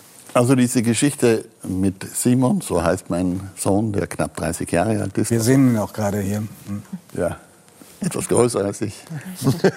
Und äh, ist 1900, äh, 2019 passiert, also genau. im vorigen Letztes Jahr. Ja. Wir waren am Nanga Parbat, um einen Film zu ergänzen, den wir über die Expedition 70 machen wollten. Wir machen zusammen Filme. Dabei wollte ich mit ihm auf einen Berg steigen, auf einen 6000er steigen, der noch unbestiegen war, um von dort zurückzuschauen zum Nanga Parbat, von dem wir 50 Jahre vorher auf diesen unbestiegenen Gipfel geschaut haben. Wir haben vom Nanga Parbat immer wieder zu diesem Berg geschaut, weil dort sich das schlechte Wetter angekündigt hat. Also wenn hinter diesem Berg die Haufenwolken heraufkamen und dann zu einer Wolkenschicht wurden, wussten wir, es beginnt zu schneiden, besser, wir steigen ab ins Basislager. Nun war mir der Aufstieg zu gefährlich. Also das war Sulzschnee, drauf eine dünne Firnenschichte. Wir waren zu viert, also zwei Kamera und Ton, mein Sohn und ich, alles Bergsteiger. Und ich habe nach wenigen hundert Metern gesagt, Simon, das ist mir zu gefährlich. Wenn wir zu viert den Hang anschneiden, dann könnte eine Lawine abgehen und das kann ich nicht verantworten. Zwei Tage später ist er allein hinaufgestiegen. Also ich konnte nicht sagen, das darfst du nicht tun. Da hat er gesagt, bist du verrückt? Was, was hast du denn getan? Dann ist er mit zwei Freunden, wir sind dann vom Nanga Parbat weg, in den Karakorum gegangen. Dabei war nie vorgesehen, dass ich mitgehe. Zum Black Deuce, wieder ein unbestiegener Gipfel, ein hoher 6000er mit äh, Fels und Eis. Und da ruft plötzlich jemand an, äh, der Simon und sein Partner, äh, die sind verschwunden, man weiß nicht, wo sie sind. Man sieht auch nichts, denn ein Bergsteiger war im Basislager zurückgeblieben, weil Nebel ist. Was sollen sie tun? Dann habe ich gesagt, da können sie im Moment gar nichts tun. Sehr sachlich und ruhig, das muss ich zugeben. Ich hätte auch nicht hinreisen können, ihn zu retten, weil ich nicht akklimatisiert war. Ich könnte das auch gar nicht mehr klettern. Er ist dann wieder aufgetaucht. Sie sind über den Gipfel auf der anderen Seite abgestiegen und dann in ihr Lager zurückgekehrt. Und auf der anderen Seite hatten sie keinen Kontakt mehr mit dem Rest der Welt. Natürlich ist das eine Belastung, aber mit einem Bergsteiger dieser Qualität lebend bedeutet, mit der Eventualität des Umkommens zurechtzukommen. Was mich sehr beeindruckt hat, ist John Ross Kelly. Ross Kelly ist ein amerikanischer Bergsteiger mhm. meines Alters. Da war der beste Höhenbergsteiger Amerikas in den 70er und 80er Jahren. Und ein wirklich ein großartiger Mann, den ich gern mag.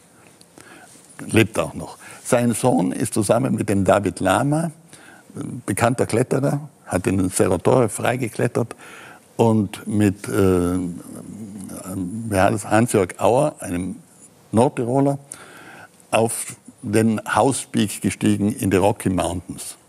Zu dritt. Drei der 20 besten Bergsteiger der Welt. Und sie sind beim Abstieg irgendwie von einer Lawine mitgerissen worden.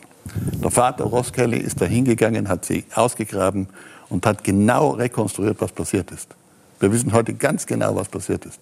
Ich war voriges Jahr auch dort, ich habe mir das angeschaut, weil ich äh, mit dem Hans-Jörg Auer eng befreundet war und das nachempfinden wollte. Und damit kommen wir zu einer Tatsache, die einer breiten Öffentlichkeit nicht klar zu machen ist. Wir tun etwas, was kein vernünftiger Mensch tun würde. Wir gehen dorthin, und zwar freiwillig, bewusst, wo wir umkommen könnten, um nicht umzukommen. Die Kunst ist das Nicht-Umkommen. Und das Nicht-Umkommen ist nur eine Kunst, wenn man umkommen könnte. Wenn ich a priori das ausschließe, weil ich das Ganze so organisiere, dass das Umkommen nicht möglich ist, dann ist es was anderes. Reinhard Minister, ich, ähm, Sie merken, wir hören ja alle zu und sind ein bisschen verstört auch. Aber, ja, das ist richtig. Äh, das ist verstört, aber wir hören Ihnen wirklich gebannt zu. Ähm, wir freuen uns auch deswegen so, dass Sie heute hier sind, weil wir wissen, dass Sie sehr äh, selten nur noch sich auf solche medialen Ausflüge einlassen, Wanderungen nach Bremen, weil Sie sagen, ich bin jetzt 76, es gibt so viele Projekte, die ich noch vorhabe. Ich suche mir sehr genau aus, wohin ich gehe. Fühlen uns geehrt. Danke. Bitte schön.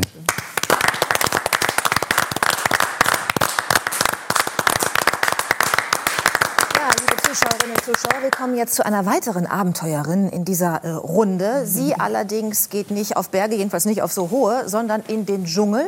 Und ihre Leidenschaft sind die dort lebenden bedrohten Tierarten. Herzlich willkommen der Tierärztin Hanna Emde. Schön, dass Sie da sind. Hanna, Anfang des Jahres waren Sie mitten in einem Forschungsprojekt. Und zwar auf der Insel Borneo in Südostasien. Es ging dort auch um bedrohte Tiere. Und dann brach die Corona-Epidemie aus und Sie mussten zurückkommen nach Deutschland. Wenn Sie jetzt hier sitzen, quasi ein halbes Jahr danach, was vermissen Sie am Dschungel am meisten?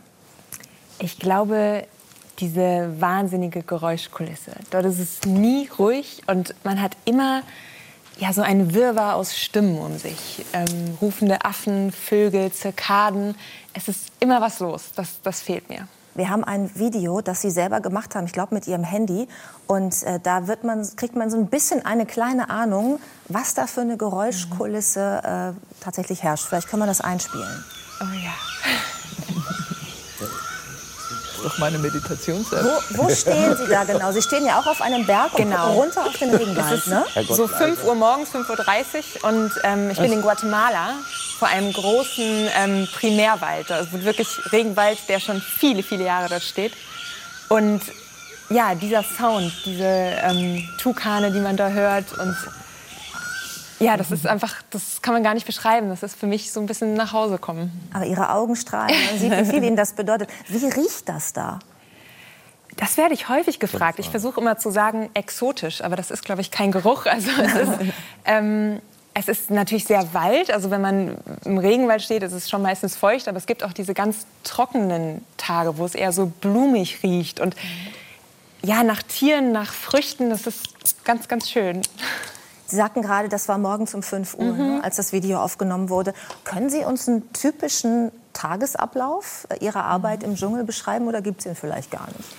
Nee, typisch gibt es nicht, weil immer irgendwas passiert. Aber man steht immer sehr früh auf. Also so mit der Sonne aufstehen ähm, macht am meisten Sinn, weil mittags wird es zu heiß. Da kann man eh nicht mehr arbeiten. Gibt ja auch keine Lichtschalter, wenn es genau. dunkel wird. Ne? Und es gibt keinen Strom und so. Und dadurch ist man schon immer so um 5, 5.30 Uhr äh, unterwegs. Erstmal dann mit der Stirnlampe und später, wenn die Sonne dann aufgeht, auf dem Wasser zum Beispiel, ähm, sieht man dann wirklich, hat man genau diese Szenen, dass dann die Nashornvögel über den Fluss fliegen und die Affen so langsam aufwachen an den ähm, vorbeirauschenden Bäumen. Und da wird man dann auch so wach. Also eigentlich bin ich gar kein Morgenmensch, aber im Dschungel funktioniert das irgendwie. Ich meine, da hat man auch andere Instinkte. Und dann geht es erstmal in den Wald zur Arbeit, ähm, Fallen kontrollieren, Fotofallen kontrollieren, immer die Projekte, die gerade anstehen. Und dann gegen elf wird es schon so heiß, da müssen alle erstmal Pause machen. Da kehren alle aus den unterschiedlichen Projekten wieder zurück zur Forschungsstation und es ist erstmal Siesta. das ist immer ganz schön. Diese Mahlzeiten sind immer ganz wichtig in solchen Forschungscamps, weil dann alle zusammenkommen, weil wir dann berichten, was ist gerade los, wo sind die Elefanten, kommen die zu unserer Station oder was ist heute nicht so gut gelaufen. Diese Mahlzeiten sind ganz wichtig. Und danach ist erstmal ein bisschen entspannen und dann geht es aber nachmittags wieder los. Mhm. Und wieder schwitzen und Mücken und Blutegel. aber meistens kommen dann die schönen, ah ja, und Spinnen gibt es dann auch. Ähm, das wäre nichts für mich. Die Spinnen da, das sind oh ja Teile. Ne? Ja, aber finde ich auch nicht. Also, oh, da ist ja eine. Oh nee. Oh. Ich liebe eigentlich alle Tiere, aber ja? Spinnen haben wir wirklich Nein zwei Beine zu viel. Also das ist auch noch nie so mein Ding gewesen. Das ist ja lustig, dass Sie freiwillig in den Dschungel gehen, wo diese Viecher rum. Ich meine, da gibt es ja auch Skorpione und so. Ne? Ich habe in Ihrem Buch gelesen, Sie schütteln sich morgens die, die Schuhe ja, aus, weil immer. da könnten ja Skorpione drin sein. Das mache ich auch erstmal in Deutschland immer, weil ich das so gewohnt bin immer meine Sneakers dann ausschüttel. ähm, ja, aber die Spinnen leben ja da und die Skorpione. Und also ich komme ja in deren Lebensraum und da habe ich mich gefälligst auch anzupassen. Also das sind so Handgriffe, die braucht man auch, um dort zu überleben. Also ich werde immer gefragt, ist das nicht super gefährlich? Wirst du nicht dauernd angegriffen von Raubtieren? Nee. Also die würden mich nur angreifen, wenn ich die bedrohe oder ich mich zwischen die Mutter und das Baby stelle oder wenn ich eben auf den Skorpion drauf trete. Ist das schon passiert, dass Sie in gefährlichen Situationen waren? Ja. Würden Sie uns vielleicht eine erzählen? Ähm, also so Spinnen auf dem Zeltdach oder auf dem Moskitonetz ist halt nicht gefährlich. Das ist für mich einfach ein großer Schockmoment, aber die würden mir nichts tun. Aber ich hatte ähm, eine Begegnung mit einer, mit einer Sumatra-Kobra auf Borneo, völlig unerwartet. Ähm, das war wirklich gefährlich. Da ist mein Kollege vor mir durch das hohe Gras gelaufen wir waren gerade am Fallen kontrollieren von den Bindenwaranen. Und hohes Gras ist immer so eine Sache, man ist da schon vorsichtig. Und er scheint diese Schlange aus Versehen aufgescheucht zu haben. Und hat nichts davon gemerkt, läuft einfach weiter. Und plötzlich taucht dieser Ach, Schlangenkopf vor mir auf. Das sind die so groß, dass sie dann auf, auf Augen ja, Wir sehen sind? die gerade. War das die? War das diese Schlange? Genau. Oh ja, oh. oh. ähm, ja, die sind halt lang, ja. Die genau. können sich so aufstellen? ja, also die war jetzt nicht genau da, ne? aber ähm, schon wirklich so. Und zum Glück war ich in Schockstarre und die Schlange erstmal auch. Und das war wirklich das Beste, was ich hätte machen können. Weil wenn man dann wegläuft oder mhm. sich bewegt und so, das ist gefährlich dann bei sie, ne? Genau. Und ist der Biss gefährlich von dieser Art Schlange? Ja, das ist tödlich. Tödlich? Ja. Oh. Aber wenn Sie da jetzt so mitten im Dschungel unterwegs sind, das sind ja jetzt auch keine Straßen, auf denen Sie fahren, sondern nee. Sie schlagen sich da durchs Gras irgendwie mit der Machete, so stelle ich es mir zumindest vor. Äh, wenn Sie jetzt gebissen werden würden oder irgendwas anderes passiert, keine Ahnung, Denguefieber oder man kriegt eine Malaria, Sie sagten gerade, da sind Mücken. Äh, wie ist das denn da mit der Versorgung? Das nächste Krankenhaus zum Beispiel, wie weit ist das entfernt? Also je nach Station war das bei meinen Einsatzgebieten immer so zwei bis fünf Stunden entfernt. Ich habe immer meine eigene Notfallapotheke dabei, deswegen ist der Rucksack auch immer so schwer. ähm, und sonst, gerade bei so giftigen Schlangenbissen, weiß man immer, wo das nächste Gegengift liegt. Das ist total wichtig. Also es kann nicht jede Station mit Gegengift ausgestattet sein, aber man weiß die Route. Ich muss dahin, dann kommt der Helikopter und in zwei Stunden bin ich da und da. Und das mache ich vor jedem Einsatzgebiet genau diese Risiken abwägen und überlegen, wo sind welche Routen. Das ist ganz wichtig, sonst wäre ich auch ziemlich blauäugig, einfach in den Dschungel zu fahren. Was ist denn noch drin in äh, diesem schönen Rucksack, den Sie immer mitnehmen? Ähm, viel. Also, man, obwohl, ich meine, ich bin immer so drei Monate im Dschungel und mehr als vier T-Shirts habe ich nicht dabei. Vier T-Shirts, lange Auch da unterscheiden wir uns deutlich, darf ich sagen. Aber es verschimmelt auch alles leicht, muss ich dir sagen. Also mein Reisepass verschimmelt, die Kopfkissen, auch mal so eine Klamotte. Also so viel willst du gar nicht mitnehmen. Okay. Und die, ähm ich finde das übrigens viel besser, wenn wir uns duzen. Okay, ne? Weil wir beide lieben Tiere und das verbindet. So, also Hanna, gut, weiter. Und ähm, meine Stirnlampe ist ganz wichtig. Mhm. Ähm, gerade, also die habe ich immer in Greifweite quasi, wenn nachts irgendwas los ist oder wenn wir nachts mal in den Wald müssen und so. Das ist eine meiner wichtigsten Utensilien. Die Gummistiefel, eben wegen der giftigen Schlangen und Skorpionen und Blutegeln, die sehr, sehr gerne den Menschen mögen. Ähm, und Trinkflasche natürlich. In den Tropen, im Dschungel immer mindestens zwei Liter dabei haben. Das ist super wichtig. Weil es so heiß ist und so feucht. Total. Und man ist durchgehend am Schwitzen. So, also diese Feuchtigkeit ist wirklich. Der Andrea Petkovic, die ähm, nickt so heftig, ja. dass man denkt, sie war selber im Dschungel. Nee, gar nicht. Aber ähm, so mit Feuchtigkeit und ja. Schweiß kenne ich mich aus. Sehr schön. Da hilft nämlich auch Aber ich bin so total beeindruckt, weil deswegen nicke ich so heftig, weil ich ähm, das toll finde. Das ist toll. Ja, ich finde das einfach toll. Also auch so diese Abenteuerlust erstmal zu haben und ja. dann auch so den Mut. Ja, und dieses Hau drauf, ich mach das jetzt, fertig. Ja. Und ja. die Schlange soll kommen, ich geb der. Nee, nee, nee, die Schlange soll nicht kommen. Woher kommt denn dieser Mut bei dir? Also du hast ja eigentlich ein ganz normales Leben geführt, ne? ja. ähm, da musste ich auch eben nachdenken bei dem Gespräch, weil ich bei glaube welchem ich Gespräch? Ähm, eben über ähm, Frauenquoten und ja. Ähm, das Gespräch mit Maria Furtwängler. Genau, genau und einfach also ich bin, glaube ich, echt in einer anderen Generation aufgewachsen, wo ich überhaupt nicht das Gefühl hatte, ich darf das jetzt nicht machen oder ich mhm. sollte mich da irgendwie zurücknehmen oder ich muss irgendwas erfüllen. Ich war wirklich schon als Kind die Forscherin schlechthin. Ich war immer im Wald ab des Weges unterwegs, irgendwelche Fundstücke für mein Museum gesucht, habe an Schnecken geforscht, super spannend. Hab auch meine Schnecken das auch gut, die Forschung? Ja, bis auf eine, die ich vergessen hatte in meiner Hosentasche. So. Und äh, später irgendwann sechs Wochen später mein Kinderzimmer ganz unangenehm gerochen. So ein leichter Aasgeruch. Und der Dackel wurde da durchgeschickt, um irgendwas zu finden. Die Holzvertäfelung wurde abgenommen. Oh Irgendwann wurde die Hose Fleck gereinigt. ähm, also diese, diesen Forscherdrang hatte ich, glaube ich, schon sehr früh. Und ich bin auch in einem sehr naturnahen Haushalt groß geworden. Ähm, meine Eltern ähm, sind auch in so sehr ja, Biologinnen und Wissens äh, Forstwissenschaftler in naturnahen Berufen. Ich war immer Pfadfinderin, viel Zelten und draußen. Also diese, diese Lust auf Natur und diese Sehnsucht nach mhm. Natur, die hatte ich schon immer. Herr Mester, man hat das Gefühl, äh, Hanna könnte Ihre Tochter sein. Ja, ja. So, so wie Sie gucken stimmt, ja. ja, das ist wirklich so. du hast dann ja Tiermedizin studiert. Ja. Ne? Man hätte ja jetzt auch sagen können, ich mag Tiere, ich mag Natur, ich ziehe aufs Land. Ne? Mhm und äh, habe ein paar Haustiere und mache eine Tierarztpraxis auf und kümmere mich um Hamster oder vielleicht auch um Pferde und Kühe, um größere Tiere. Warum war das keine Option für dich? Das ist ganz wichtig, das will ich gar nicht sagen und habe ich ja auch durchlaufen alles in meinem Studium. Aber mir hat das irgendwie nicht gereicht. Ich wollte das Tier im Rahmen seiner Umwelt sehen und verstehen. Also es bringt dem Orang-Utan auf Borneo nichts, wenn ich dem jetzt seine Lungenbeschwerden lindere, wenn er keinen Regenwald mal hat, in dem er leben kann.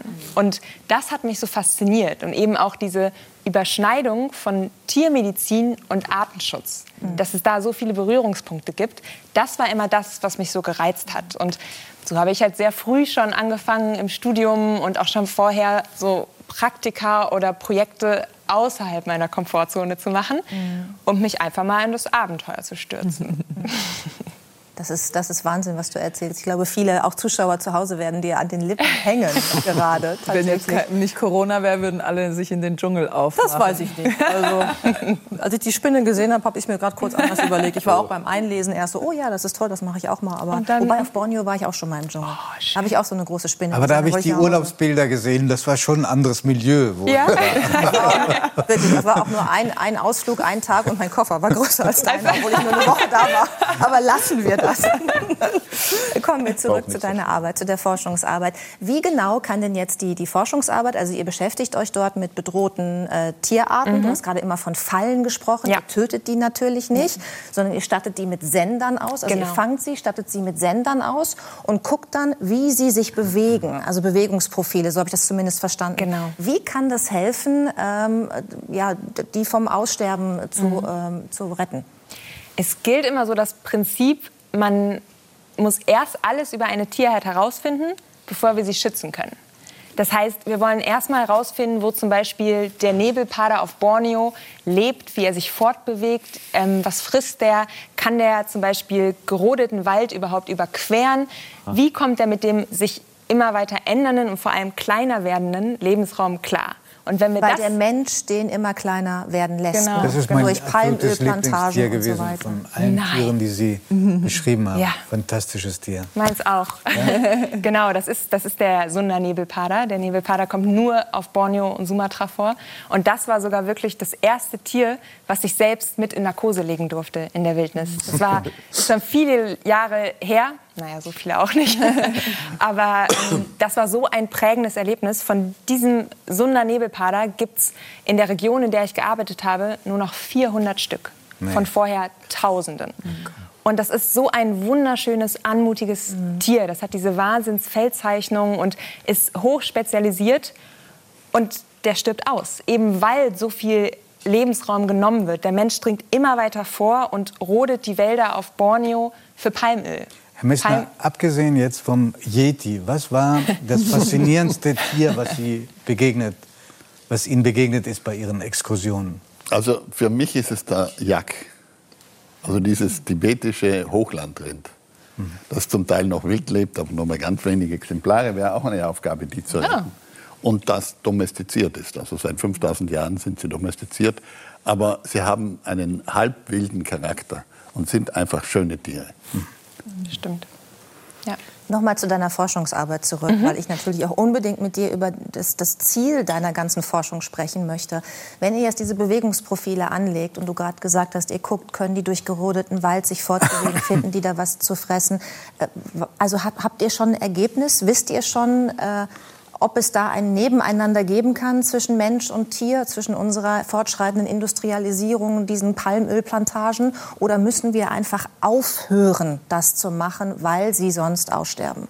Also wir können auf keinen Fall so weitermachen wie bisher. Wir wissen, dass Nebelpader oder Orang-Utans auf diesen Monokulturen, also eine gleiche Palme neben der anderen, dass sie die nicht betreten. Die überqueren die nicht und die haben einen immer fragmentierteren Lebensraum. Das heißt, sie leben wirklich in einem zerstückelten Wald und sie kommen nicht mehr von dem einen Fragment ins andere. Und das ist natürlich für den genetischen Ausfluss, äh, Aus, Austausch, äh, Austausch und die ähm, Fortpflanzung katastrophal. Das heißt, wir müssen diese intensive Landwirtschaft anders begehen. Es, geht, es gibt nachhaltige Plantagen. Dort werden eben nicht so giftige Pestizide eingesetzt. Es wird nicht die komplette Biodiversität zerstört, sondern es gibt Wege, die sind natürlich nicht so ertragreich, mhm. aber dort können eben Mensch und Tier in dieser Weise nebeneinander funktionieren. Und das versuchen wir zum Beispiel, indem wir Korridore aufpflanzen in die Wege zu leiten. Das heißt, wir forsten Wege auf und versuchen, die einzelnen Waldfragmente wieder zu verbinden, dass zumindest die Waldelefanten, die Nebelpader wieder die einzelnen Waldstücke begehen können. Mhm. Kann, weil das ist so weit weg. Ne? Man denkt immer, na ja, Borneo, und dann machen die da Forschung und dann forsten die was auf. Okay, es mhm. hat mit mir nichts zu tun, denkt man so als Konsument. Mhm. Ich weiß natürlich jetzt, dass es nicht so ist, weil ich das Buch gelesen habe. ähm, was können wir alle tun, wenn wir morgen in den Supermarkt gehen, um deiner Arbeit zu helfen und den bedrohten Tieren zu helfen im Dschungel? bewusst einkaufen, bewusst leben. Das heißt, ich kann mal darauf achten, woher kommen meine Produkte eigentlich? Wie sind die zertifiziert? Ist die 1,50 Ananas vielleicht anders produziert worden als die für 4 Euro? Wo kommt eigentlich das Palmöl her, was ich ähm, in meiner Nuss-Nougat-Creme habe oder auch in meinem Biosprit? Das wusste ich vorher auch nicht. Über 50 Prozent des in die EU importierten Biosprits besteht aus Palmöl. Da denkt man, man tut was Gutes und dann ist es nicht so. Nee, genau. Also über 50 Prozent des äh, in die EU importierten Palmöls steckt in unserem Biosprit. So rum. Mhm. Das heißt, man denkt, man tankt Bio, aber man dafür wird eben Wald auf Borneo abgeholzt. Und das ist immer so mein Appell. Man muss jetzt keine Tierärztin oder Biologin sein, um ähm, Orang-Utans auf Borneo zu helfen, sondern wir können in unserem Alltag schon super viel bewegen, indem wir bewusst darauf achten, was konsumiere ich jetzt, wie viel Fleisch brauche ich eigentlich, weil dafür wird zum Beispiel Regenwald in Brasilien abgeholzt oder für die Futtermittel. Das heißt, es gibt schon ganz kleine Schritte, die jeder von uns für unsere Regenwälder und für unsere Meere tun kann. Mhm. Du hast Ananas genannt. Ich fand es auch interessant, dass du sagst, Bananen mhm. schwierig, habe ich gelernt, weil sie alle in Plastik eingepackt werden, wenn genau. sie an den Bäumen wachsen, damit da keine braunen Flecken drauf sind sind, weil wir nicht so gerne Bananen kaufen mit braunen Flecken. Ja. Äh, also viele, viele kleine Tipps, die man auch beherzigen kann und die wir natürlich jetzt alle beherzigen werden, weil wir haben dich hier erlebt in der Talkshow. Vielen Dank, Hanna Emde, für den Besuch. Danke.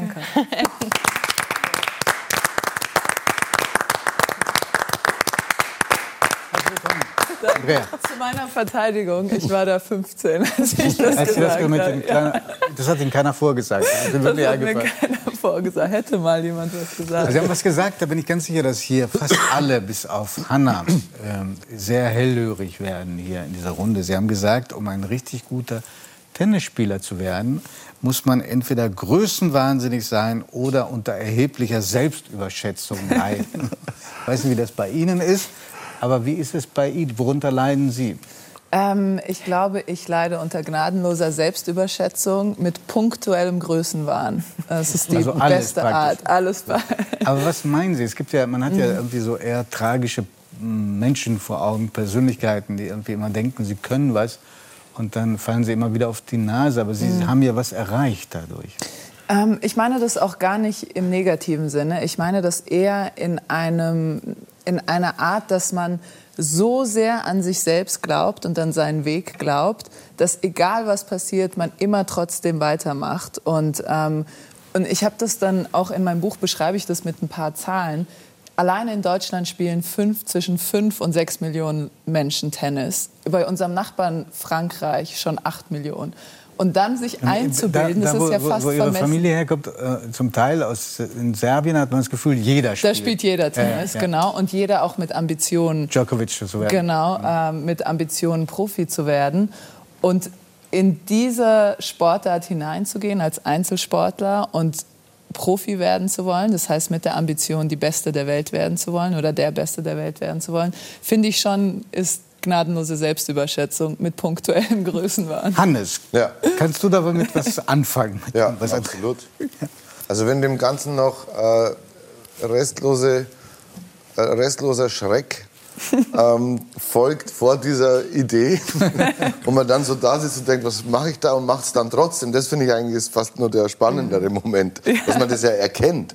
Es ist ja der Gegensatz zum Hochstapler, der, der durch die Welt läuft und meint, der ist der Größte, der reflektiert das ja nicht. Mhm. Aber, aber Menschen wie du, die reflektieren es ja permanent und machen und dann zerlegt es die ja eigentlich in dem Moment psychisch. Und ich glaube, und das, genau, und das ist genau ein sehr guter Punkt, weil ich glaube, dass wahre gnadenlose Selbstüberschätzung nur auch mit ganz schlimmen Selbstzweifeln, ja. also miteinander Hand in Hand gehen, sonst funktioniert es nicht. Mhm. Weil dann ist es wirklich nur ähm, man denkt, man kann was und man kann es wirklich nicht. Weil ich habe, wie oft ich vor dem Match hinter der, also bevor ich auf den Platz gehe, da stand, denke, warum mache ich das eigentlich? Ja. Warum? Das, das, kennen, das kennen viele von uns. Ja.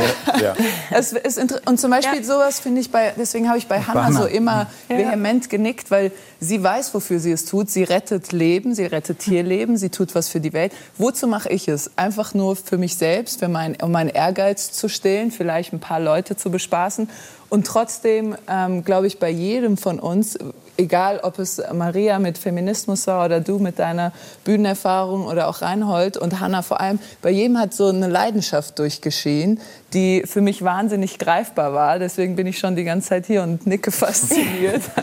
Wolfgangs Leidenschaft kommt gleich auch noch. Ich warne schon mal vor. Ja, ich, das kann ich mir auch sehr gut vorstellen. Von allem, glaube ich, wir jetzt neugierig, was Sie, was Sie sich vorgestellt haben. Wir, wir sehen gerade ein Bild. Ähm, Leidenschaft kann man sich bei Ihnen super vorstellen äh, im Spiel.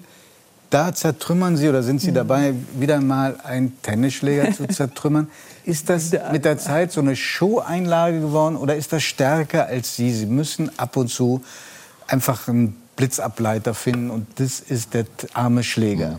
Ja, ich habe das leider nie ganz in den Griff gekriegt. Also mit dem Alter wurde es ein bisschen besser, ich wurde milder, ähm, aber ich habe alles versucht. Ich habe mit Sportpsychologen zusammengearbeitet, Meditation, autogenes Training. Die einem sagen, äh, also mit der Absicht, ich möchte nicht mehr so viele Schläger zertrümmern? Ja, oder einfach ähm, mit seiner Emotion. Also ich beschreibe es immer mit zwei Grenzen. Nach oben ist ähm, extrem euphorisch und nach unten ist extrem deprimiert und am besten für einen Tennisspieler ist es zwischen diesen zwei Linien zu sein. Natürlich mit kleinen egal, Ausschreitungen.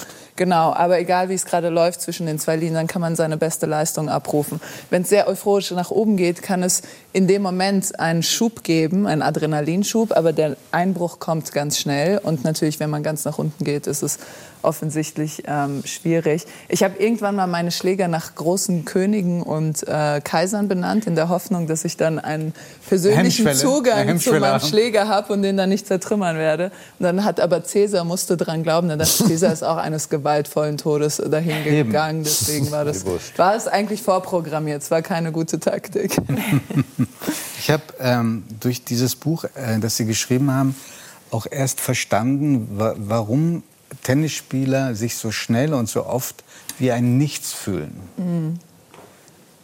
Weil jedes Mal, wenn sie ausscheiden, ist es vorbei. Ja. Ja, das ist. Ähm, ich habe, als ich während ich das Buch geschrieben habe, habe ich darüber nachgedacht, ob es eine andere Sportart gibt, die so funktioniert wie Tennis. Und mir kam auf Anhieb, ist mir keine eingefallen. Unser System funktioniert so, dass es immer ein K.O.-System gibt. Also was wir von der Fußballnationalmannschaft ab Viertelfinale kennen, dass wenn sie verlieren, sind sie raus. Das ist bei uns jede Woche. Wir spielen jede Woche ein Turnier. Und wenn man das Turnier nicht gewinnt, was im Tennisspielerleben zu 95 Prozent der, der, Fall, Fall ist, verliert man am Ende und muss also eigentlich jede Woche mit einer Niederlage nach Hause gehen. Mhm. Und nicht mit einer metaphorischen Niederlage, das Publikum hat heute nicht so mitgemacht, sondern mit einer Niederlage, die als Resultat am Ende ähm, auf dem Blatt Papier steht. Und das macht vor allem, wenn man sehr jung ist. Und als ich sehr jung war, habe ich mich auch wahnsinnig über Siege und Niederlagen ähm, definiert. Und da können auch Siege manchmal gefährlich sein, weil man dann natürlich denkt, man ist der Größte. Und dann aber nach Niederlagen habe ich mich teilweise drei Tage lang in mein Hotelzimmer eingeschlossen und dachte, die ganze Welt weiß, dass ich verloren habe, was totaler Schwachsinn war. Geschämt? Hat, ich habe mich geschämt, ja. Mhm. Und das ist natürlich, macht mit einem, man erzwingt sich quasi eine bipolare Störung auf, die überhaupt nicht da sein sollte, mhm. weil man sich zu sehr über diese Siege und Niederlagen definiert. Es gibt einen anderen Satz, da bin ich gespannt, wie der Hannes darauf reagiert. Hannes, du bist ein Interpretationsscheibe. Vielleicht auch Maria. Vielleicht auch Maria. Ja. Ähm, Sie, Sie schreiben, seitdem ich ein besserer Mensch bin, spiele ich schlechter Tennis. Dann nickt er, dann nickt er an. Ja, ich weiß, was du meinst. Ich weiß, was du meinst. Das ist echt die Ironie. Ich glaube, aber, ja, aber das hat damit was zu tun, dass man sich über das definiert, doch vorher eben über Sieg und Niederlage und nur über den Ehrgeiz als innere Energie. Und wenn man äh, besserer Mensch ist, heißt ja innere Vielfalt haben, Fülle, mhm. Fülle haben. Das heißt, du, du, dir bleibt eben nicht nur dieser eine Move, äh, go, go, go, sondern mhm. du wirst weicher, du wirst äh, zerbrechlicher. Milder Du wirst natürlich verletzlicher und dadurch ähm, bist du nicht, ist es, ist es nicht ja. mehr diese diese hundertprozentige äh, Fokussierung. Ja. Mhm. Und Oder hat es auch mit Empathie zu tun, dass man plötzlich ja, das Gegenüber mehr spürt und, und das Gefühl hat, oh Gott, der, den, die darf ich doch jetzt gar nicht hier so vernichten am Platz. Ja, man wird angreifbarer in jeglicher Hinsicht und mhm. Was auch dazu kommt, ich habe auch, als ich jung war, ganz viele meiner inneren Konflikte auf dem Platz manifestiert, in einer sehr ähm, safe, in einer Safe Zone, wirklich in einer sicheren Zone, weil ich konnte die andere vernichten auf eine martialische Art und Weise, aber am Ende war es ja nicht ganz so schlimm, es war ja nur Sport. Und irgendwann, als ich meine inneren Konflikte mehr aufgelöst habe oder versucht habe, die aufzulösen, dann auf einmal auf dem Tennis hatte ich nichts mehr, um wütend zu werden. Ich hatte nichts mehr, was mich angetrieben hat. Und ähm, bei Michael Jordan, ich weiß nicht, habt ihr diese Doku gesehen, The Last Dance mhm. mit mhm. Michael Jordan? Der berühmtesten Basketballspieler ja. der Geschichte. Genau. Mhm. Und er hat sich bewusst Konflikte gesucht. Ja. Und es um die richtige Wut zu kriegen. Ja, und ja. es war eine Korinthenkackerei vor dem Herrn. Der hat mir nicht Hallo gesagt, den werde ich zerstören. Und so hat er ganze Saisons gespielt. Und das ist jetzt mein Ziel für nächstes Jahr. Okay. so dass die Sau rauszulassen. Ja, dass ich mir so Kleinigkeiten suche und mich dann darauf an, aufhänge und dann richtig beleidigt durch die Welt gehe. Giovanni Wolfgang Trepper wollte die ganze Zeit was sagen. So, Nein, ich, ich, ich kenne es jetzt nicht von Solosportarten, aber in Mannschaftssportarten sagt dir jeder, der eine Mannschaft zusammenstellt, wenn du nicht mindestens, kommt jetzt auf den Sport an, beim Handball 7, beim Fußball 11, wenn du nicht mindestens ein oder zwei richtige Arschlöcher in der Mannschaft hast, die mhm. bereit sind, über Leichen zu laufen und sich benehmen wie die Axt im Walde, holst du keinen einzigen Titel. Dass äh, wenn Leute sind, die alle nett sind, freundlich, Empathie entwickeln und sagen, das muss ja nicht und die Welt geht auch nicht unter, wenn wir jetzt nicht dieses oder jenes machen, dann wird das nichts mit großen Titeln. Das ist so. Und deswegen bin ich hundertprozentig davon überzeugt, dass der Satz, den Giovanni zitiert hat, hundertprozentig richtig ist. Mhm. Ich frage mich gerade, ob Bergsteiger, wenn sie Extremleistungen abrufen wollen, das auch brauen, brauchen. Ob sie das auch gebraucht haben, da, um darauf zu gehen. Ich meine, da muss man ja so viel Leidensfähigkeit mitbringen. Muss, braucht man da auch so eine innere... Aber mhm. bei uns ist das was anderes. Also ich sehe mich ja. auch als Bergsteiger als ja, Freelance. Ich habe mir selber eine Idee geschaffen, vielfach aus der Historie dann entnommen. Also früher hat jemand einmal äh, Hupalwand am Nanga Parbat. So kommt das. Mein bewunderter Hermann Pohl, also mehr habe ich niemand bewundert in meiner Jugend, hat den Nanga Parbat erstmals bestiegen und hat bei der Erstbesteigung diagonal in die Südwand hineinschauen können. Und hat dann später geschrieben, diese Wand ist so steil und so hoch und so schwierig, die wird nie durchstiegen werden. Und das war der Grund, um zu sagen, das möchte ich versuchen. Genau das.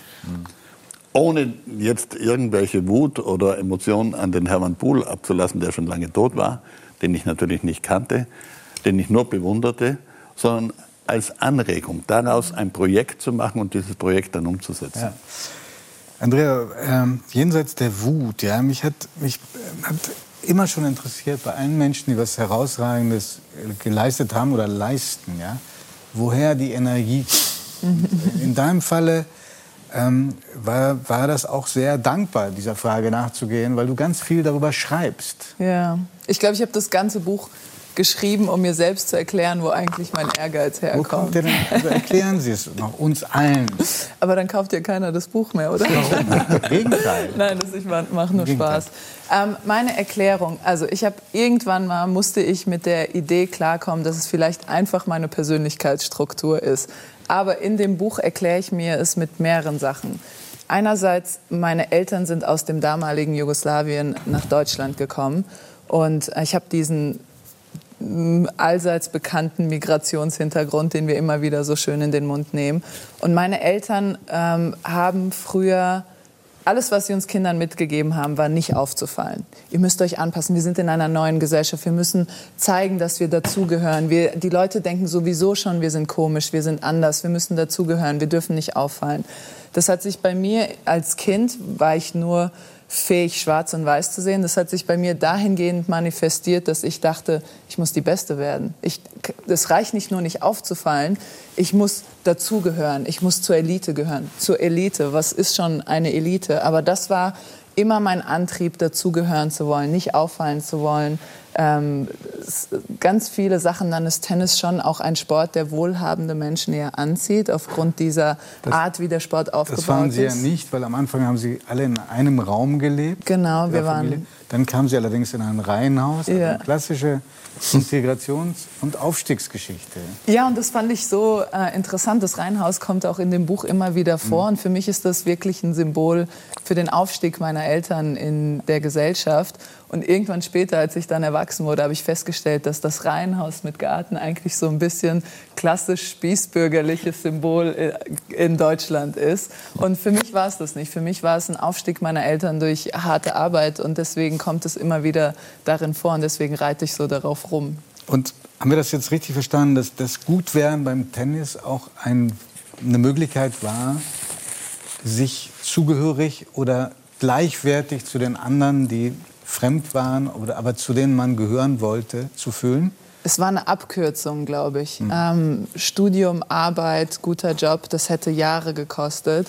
Im Tennis musste ich nur ein gutes Turnier spielen mit 19 Jahren und ich stand auf einmal in allen Zeitungen. Und das war für mich die Abkürzung dahin, ähm, dahingehend, dass ich dann, und das äh, Ironische an dieser Geschichte ist, dass ich mich trotzdem niemals zugehörig gefühlt habe, sondern alles, was ich dachte, was ich brauche, ähm, in der Weltrangliste aufsteigen, in der Zeitung zu stehen, alles, was ich in mir in meinem Kopf auf, ausgemalt habe, hat niemals zu dieser inneren Zufriedenheit geführt, was mich wahrscheinlich dann auch weiter antreibt und was mir diesen Gilt das Stoff bis heute? Gibt. Fühlen sich immer noch nicht zugehörig? Punktuell schon und das ist das Lustige. Ich denke mal, jetzt habe ich dieses, diese Sache habe ich überwunden. Jetzt bin ich hier, jetzt bin ich angekommen. Ich fühle mich, ich fühle mich deutsch. Ich bin hier angekommen. Und, ähm, und dann passieren Sachen wie ähm, letztes Jahr zum Beispiel hatte ich zwei Turniere hintereinander in der ersten Runde verloren. Und auf einmal habe ich in jedem Match angefangen zu zittern. Und ich konnte nicht mehr spielen. Ich konnte nicht, keinen Ball mehr schlagen. Mir ging es gut körperlich. Ich hab, es war alles okay. Mein Puls war okay, alles. Ich habe immer angefangen zu zittern. Und, ähm, und irgendwann wurde mir bewusst, dass wenn ich das nächste Turnier verliere in der ersten Runde, falle ich aus den Top 100 raus. Und das war für mich diese symbolische Grenze. Wenn ich aus den besten 100 der Welt falle, bin ich wieder raus. Dann ist alles wieder weg. Und ich glaube ganz fest daran, und es gibt ja auch tolle wissenschaftliche Studien, dazu, dass man als Kinder viele Traumata seiner Eltern erbt. Und ich glaube, dieses, ich musste schon einmal mein Land verlassen, alles zurücklassen, was ich mir bis dahin aufgebaut hatte und ganz von vorne anfangen in einem Land, in dem ich die Sprache nicht spreche. Ich glaube, dass ich das in mir trage. Und als diese Top 100 in die Nähe kam, ähm, habe ich einfach angefangen zu zittern. Es war eine riesig, riesengroße Angst und Furcht bei mir. Ähm, aber es hat mich dann angetrieben. Ich habe die nächsten zwei Turniere dann sehr gut gespielt und habe mehrere Matches gewonnen. Also irgendwie brauchte ich dieses Futter auch, um zu funktionieren. Vielleicht kenne ich es nicht anders.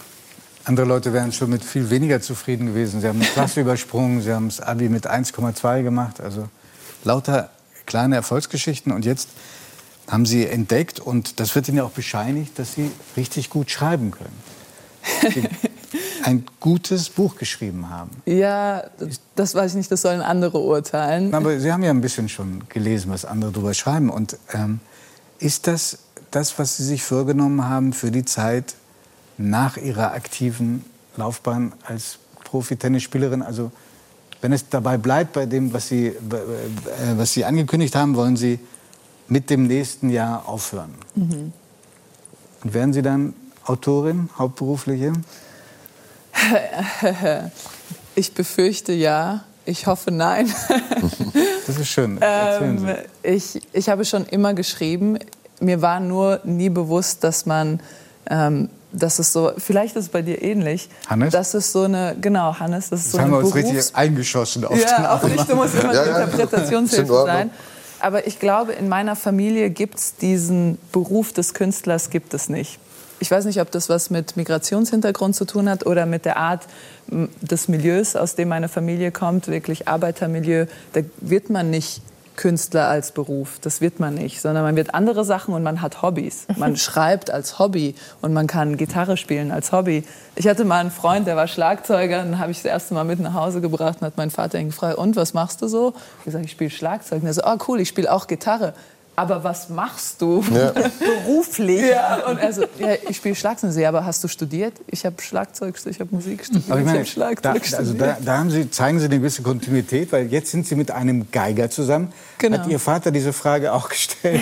Ja, die hat er eben auch gestellt, aber da habe ich ihm vorher gesagt, Vater, bitte frag ihn nicht, was er macht. Ich sag's dir jetzt schon, er ist Geiger. Und dann hat er natürlich gesagt, ja, so mit Geige kann man da Geld verdienen.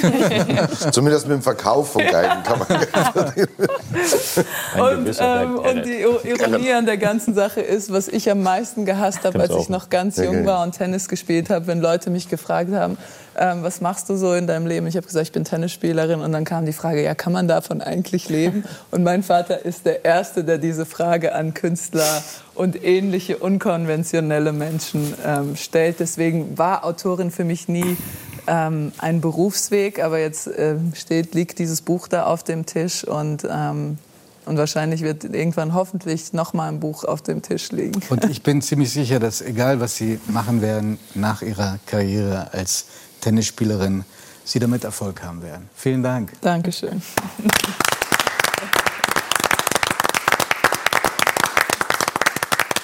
Wolfgang Trepper, endlich, wir beide.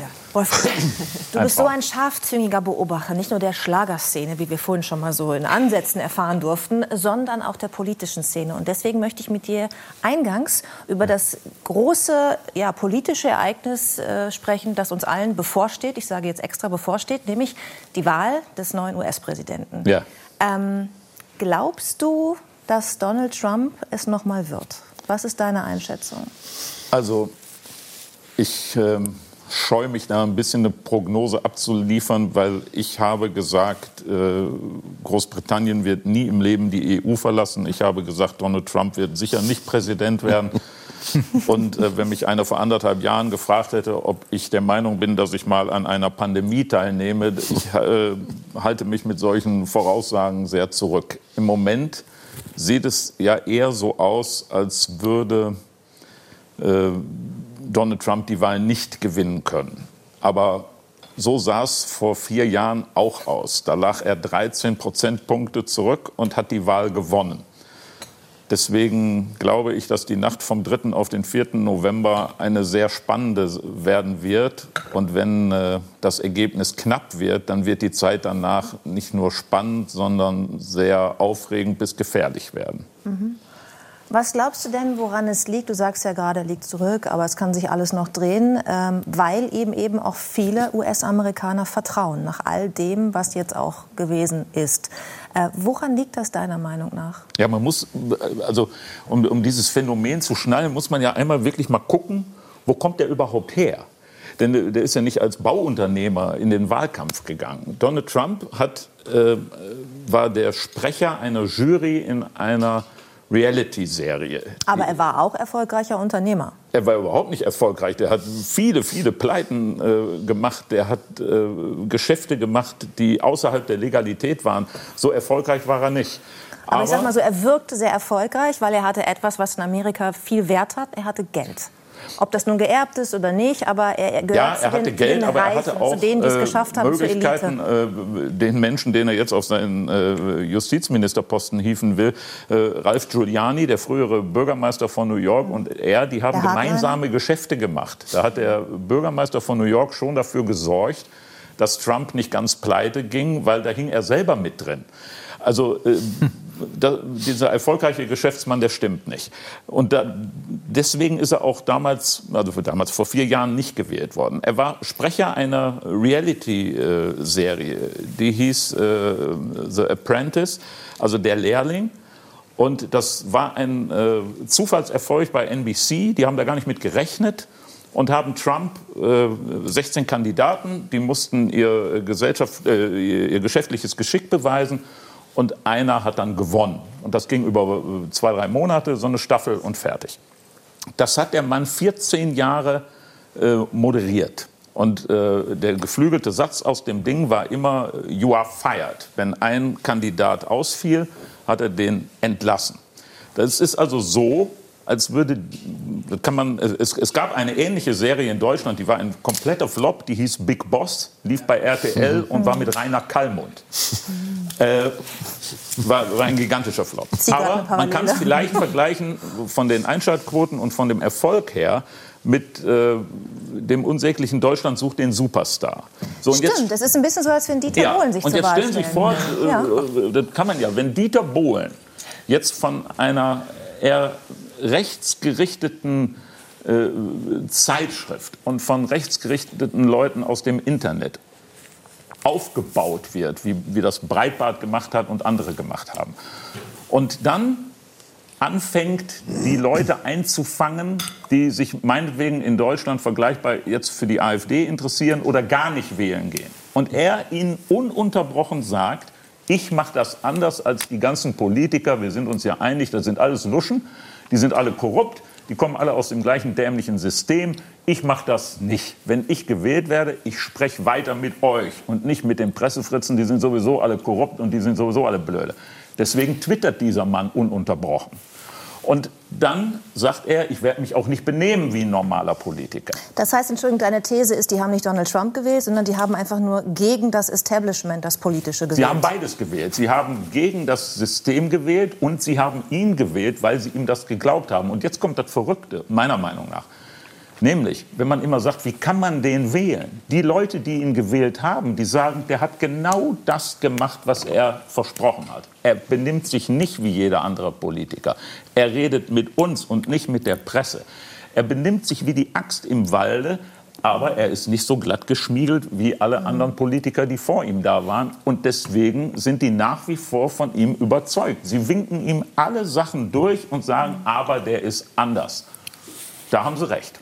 Der ist nämlich strundendumm und hat von Tuten und Blasen keine Ahnung, interessiert ihn auch alles überhaupt nicht, aber auch das hat er gesagt. Da muss man sich ja mal vorstellen. Der stellt sich hin und sagt, das interessiert mich gar nicht und, und so ein langes Exposé lesen mache ich nicht. Klimawandel gibt es nicht, wir gehen da raus aus dieser dämlichen Konferenz, was haben wir damit zu tun? Und die Leute jubeln. Das ist äh, letztendlich mit einem völlig verrückten Wahlsystem, was es in Amerika gibt, ein Problem.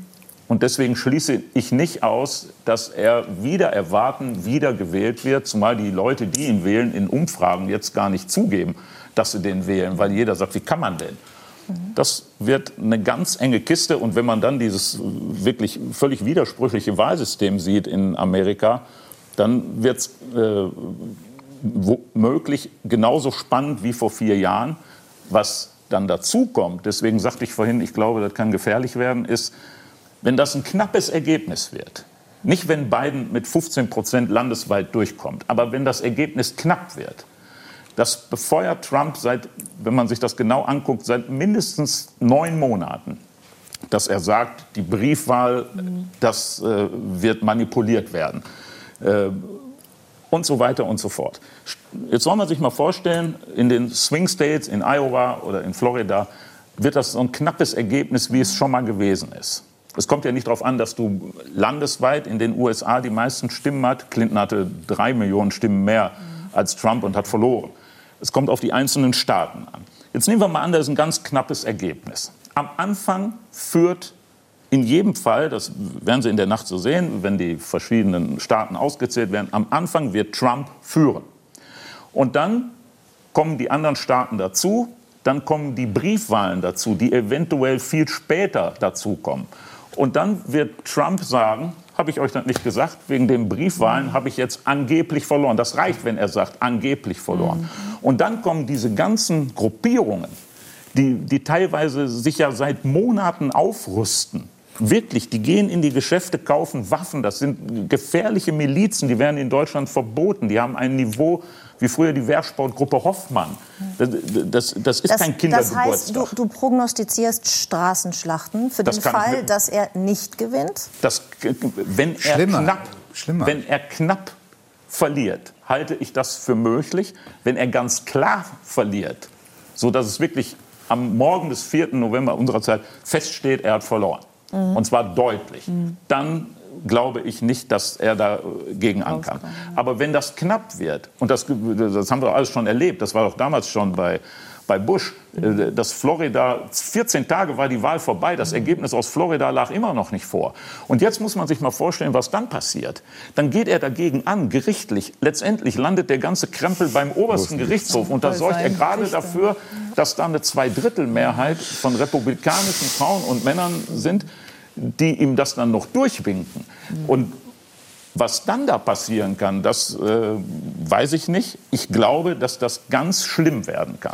Aber das kann schlimm werden. Ja, ich, ich äh, eine Sekunde. Mit, welch, mit welchen Gefühlen sitzt du vor dem äh, Bildschirm, wenn die Tagesschau läuft oder die Nachrichten laufen, wenn du das so siehst? Ähm, was macht das mit dir persönlich? Ich schüttel ununterbrochen den Kopf und denke, das kann doch nicht wahr sein. Herr, lass Hirn vom Himmel regnen, weil letztendlich liegt es an, an, an, äh, also jetzt nicht nur in Amerika, sondern äh, du hast ja gesagt, die ganze Tagesschau. Was überall fehlt, ist die Bildung. Es, es, es kann doch alles nicht sein, dass die Leute so dämlich sind und, und äh, Sachen machen, die im Moment mir jeden Tag von 20 bis 20.15 Uhr von dir vorgelesen werden. Da, da werde ich wahnsinnig, wenn ich das mitkriege. Woher kommt das denn bei dir? Wo, woher kommt deine politische Bildung? Also ich, äh, ich weiß, dass ich früher, wenn ich von der Schule nach Hause kam, ich bin äh, größtenteils bei meiner Tante und bei meinem Onkel aufgewachsen, und dann kam ich von der Schule nach Haus und dann saß mein Onkel auf der Couch, der war Schichtarbeiter. Und wenn der, je nachdem, welche Schicht er hatte, dann saß der da und dann liefen Bundestagsdebatten im Fernsehen. Die Jüngeren werden sich erinnern, das wird früher im Fernsehen live übertragen. Und äh, dann hat er gesagt, so jetzt setz dich mal dahin und hör dir das an. Und dann fand ich das meist langweilig und dann hat er immer gesagt, wenn du was nicht verstehst, dann frag. Und dann hat er mir das so gut er konnte erklärt. Und ich hatte immer Spaß als 12-, 13-Jähriger.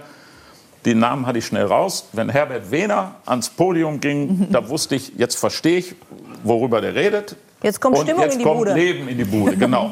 und wenn ich Glück hatte, kam danach noch Franz Josef Strauß, dann hatte ich eine schöne Stunde und habe aber alles verstanden. Und äh,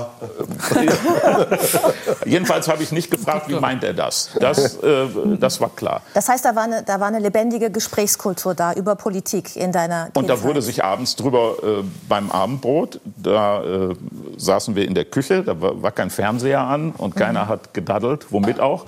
Dann lief Radio und dann wurde sich in der Familie über solche Sachen unterhalten. Und wenn ich Hannes Nick, bei ihm war es wahrscheinlich ähnlich, ne? mit den Lehrern als Eltern, oder? Permanent. Ich habe, ich glaube, ich habe manchmal das Gefühl, bis ich 18 war, mit meinem Vater eigentlich über nichts anderes gesprochen. Mhm. Außer über die Zusammenhänge der Welt. Ja, das ist, äh, darf ich das erzählen? Als wir Ja. uns kennengelernt haben im, äh, in Berlin im Quatsch Comedy Ja. Club, da haben wir äh, abends in dem Hotel gesessen und normalerweise, äh, das ist ja so, dann sitzt man da und lästert erstmal über die anderen Kollegen, die auch aufgetreten sind, wie dämlich die wieder waren und das nichts können. Das ist nur in eurer Branche. Natürlich. Aber da ist wirklich, wir machen es gut. Ja, und da war es so, wir haben dann da gesessen, alleine in einer Kneipe, die angefangen haben, das Frühstücksbuffet aufzubauen und uns gesagt haben, ihr dürft hier sitzen bleiben. Stimmt. Und wir haben uns die ganze Nacht über unsere Väter unterhalten, ganz ernsthaft, wirklich die ganze Nacht. Und äh, als wir dann morgens äh, mit einem Kaffee auf die Zimmer gegangen sind, wusste ich, äh, jetzt habe ich einen kennengelernt, mit dem kann ich. Ein Bruder im Geiste. Das, das, das war so. Aber Das wenn ihr euch über die. Väter unterhalten habt, das interessiert mich jetzt, weil du hast gerade gesagt, du bist bei deinem Onkel aufgewachsen. Ja. Das heißt, die prägende Figur, zumindest was dein politisches Bewusstsein angeht, äh, Mhm. war dein Onkel. Warum? Ja, beides. Mein Vater war Zeit seines Lebens SPD-Mitglied und in der Gewerkschaft, wie sich das im Ruhrgebiet gehört. Und äh, mein Onkel war ein hundertprozentiger Kommunist. Hundertprozentig. Und äh, ihm lag daran, äh, mir die Unterschiede zu erklären zwischen dem, was mein Vater mir erklärt hat, also für meinen Onkel diese ultrarechte SPD und, äh, und das, äh, was die DKP richtigerweise fordert. Und ähm, da habe ich mehr gelernt, weil er, da war ich auch ein bisschen älter. Also ich, ich sage so 12 bis 15 habe ich da gelebt und da nimmt man die Sachen doch anders auf, als wenn du 9, 10, 11 Jahre alt bist. Und warum hast du dort gelebt? Was war mit deinen Eltern zu der Zeit? Meine Mutter war über Jahre schwerst krank und konnte nicht zu Hause sein. Und äh, ich hatte noch einen älteren Bruder, der konnte sich alleine versorgen. Aber meine Eltern waren der Meinung, äh, der Junge braucht aber äh, Ansprache, der muss irgendwo hin, der kann nicht den ganzen Tag zu Hause alleine sitzen. Und wer bringt den dann pünktlich zur Schule, äh, je nachdem, wie mein Vater arbeiten musste. Und ähm, dann haben meine Tante und mein Onkel gesagt, die Familie muss zusammenhalten. Und äh, das ist mir erst vor, um ehrlich zu sein, vor ein paar Jahren bewusst geworden, wie jung die da waren. Und die hatten schon zwei Söhne und äh, in einer Kruppschen Werkswohnung, äh, die waren jetzt nicht quadratmetermäßig äh, überbewertet. Und äh, dann haben die gesagt, der Junge soll zu uns kommen. Und je nachdem, wie mein Onkel arbeiten musste, wenn der Nachtschicht hatte, habe ich im Ehebett mitgeschlafen bei meiner Tante oder anders. Und äh, das ging halt so. Darf ich fragen, was deine Mutter äh, hatte? Also was für, für eine Meine, Erkrankung? äh, meine Mutter hatte zunächst äh, Zeit ihres Lebens eine, eine ganz schwere Art von Epilepsie. Und sie hatte äh, am Rücken und an der Wirbelsäule äh, Operationen, die kann man sich heute gar nicht mehr vorstellen und hat teilweise über Monate im Gipsbett gelegen und konnte nicht aufstehen. Über Monate musste danach neu laufen lernen. Hat in anderen Städten, äh, in, in, ich komme aus Duisburg und sie hat in Koblenz in Krankenhäusern gelegen. Da habe ich die ein halbes Jahr nicht gesehen. Also eine wirklich schwer kranke Frau. Du hast ja einige, ich sag mal, äh, Wendungen genommen in deinem Leben. Also deine Biografie ist keine, die, wo man sagt, da ist jetzt ein Schritt nach dem anderen und baut sich auf. Man Nee. kann vielleicht auch sagen, du warst ein Spätzünder in vielen Bereichen, In allen. oder? In allen. In allen Bereichen. Egal, wo ich hinkam, ich war immer der Älteste. Du hast nämlich gerade, du hast gerade über Handball gesprochen. Ja. Ne? Das war nämlich mit Expertise Andrea Petkovic, weil er war Handballfunktionär eine Zeit lang. Das war dann aber nichts. Und dann bist du mit Mitte 30 zum Radio Ja. und mit Mitte 40 äh, in die Comedy-Szene, in die Kabarettszene erst gegangen und warst Ja. dann der älteste Newcomer der Kabarettszene. Ja. Ja. ja. Der Newcomer, da war ich Anfang 50. Das, also, das, das, war schon sehr witzig hier. Hat denn dieser, also, hat deine, hat deine Mutter diesen, also bis wohin konnte sie diesen Weg von dir erleben? Hat sie deinen großen Erfolg, den du da ja jetzt als Kabarettist hast, äh, hat sie dir noch erleben können? Sie hat ein paar Auftritte äh, bewusst mitbekommen. Sie äh, ist dann äh, noch mal krank geworden in dem Sinne, dass sie dann äh, dement wurde und ähm, dann auch irgendwann nicht mehr aus dem Pflegeheim herauskam. Aber die Anfänge hat sie äh, mitbekommen. Mhm. Und deine Tante? Meine Tante, äh, ja, das, das sage ich auch selber auf einer, in einem Stück auf der Bühne. Meine Tante war mein größter Fan.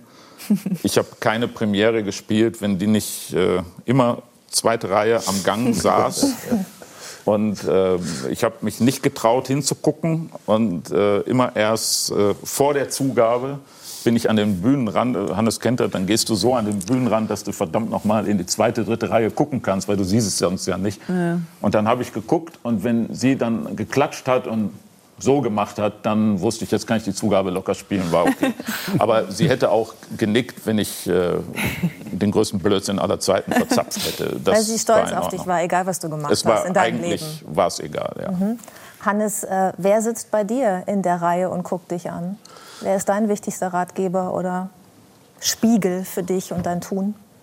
Ich habe da, ich habe eine ganz andere. Ich muss gerade, ich muss gerade an diesen Moment, Entschuldigung, wenn ich das ja. sage, aber ich muss gerade an diesen Moment denken, weil ich war äh, bei bei einer Show von, von Wolfgang in Duisburg, wo, wo deine Tante da war.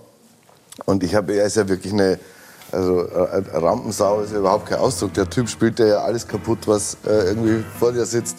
Aber da war er richtig nervös, da muss ich bloß gerade dran denken. Bei mir ist es ein bisschen diffiziler. Ich habe mir so, ich habe wahnsinnig gute Freunde und ich habe mir das, weil wir vorhin darüber geredet haben, ich bin wirklich vor mir selber unfassbar. Also ich bin so, tue also locker und so, aber ich bin mit mir selber völlig gnadenlos. Okay. Das heißt, du bist selbst dein, dein schlimmster Kritiker. Ja, ich glaube, in Wahrheit bin ich es auch, wenn ich damit kokettiere, dass ich es äh, nicht bin. Aber ich okay. glaube, ich bin es ja. Mhm. Wolfgang, äh, ich wollte mit dir eigentlich noch darüber sprechen, dass äh, du ein bisschen Angst hast vor der Zahl 65 äh, ja. oder 66, 66, weil die männlichen Familienmitglieder alle dieses Alter gar nicht mehr erlebt haben, ja. das 66. Oder gerade. Und deswegen, äh, weil wir das jetzt nicht mehr schaffen, die Musik läuft schon. Es ist ja immer so bei drei Nacht. Man Oscars, hat so tolle ne? Leute und kann irgendwie nicht zu Ende reden. Ähm, würde ich mich gerne mit dir verabreden, in der Zwischenzeit uns noch ganz oft zu treffen, aber auf jeden Fall auch deinen 66. Geburtstag hier mit uns zu feiern. Ja, das ja? Wolfgang Treffer. Schön, dass du da bist. Meine Damen und Herren, es war schön. Vielen, vielen Dank. Und alles hing irgendwie mit allem zusammen. Ja, ja. das war das schön. Das gilt für alle. Ja? Wir hätten Ihnen stundenlang noch zuhören können. Danke auch Ihnen, die Sie uns zugeschaut haben. Ja, und gleich im Anschluss gibt es eine neue Folge von Der Deutsche Michel mit Michel Abdullahi. Es geht diesmal um das Thema Mode. Gucken wir mal, wie der Mann sich in Schale geworfen hat. Wir sehen uns in vier Wochen wieder. Tschüss. Ciao, auf Wiedersehen. Alles Gute. Tschüss. Gute Nacht.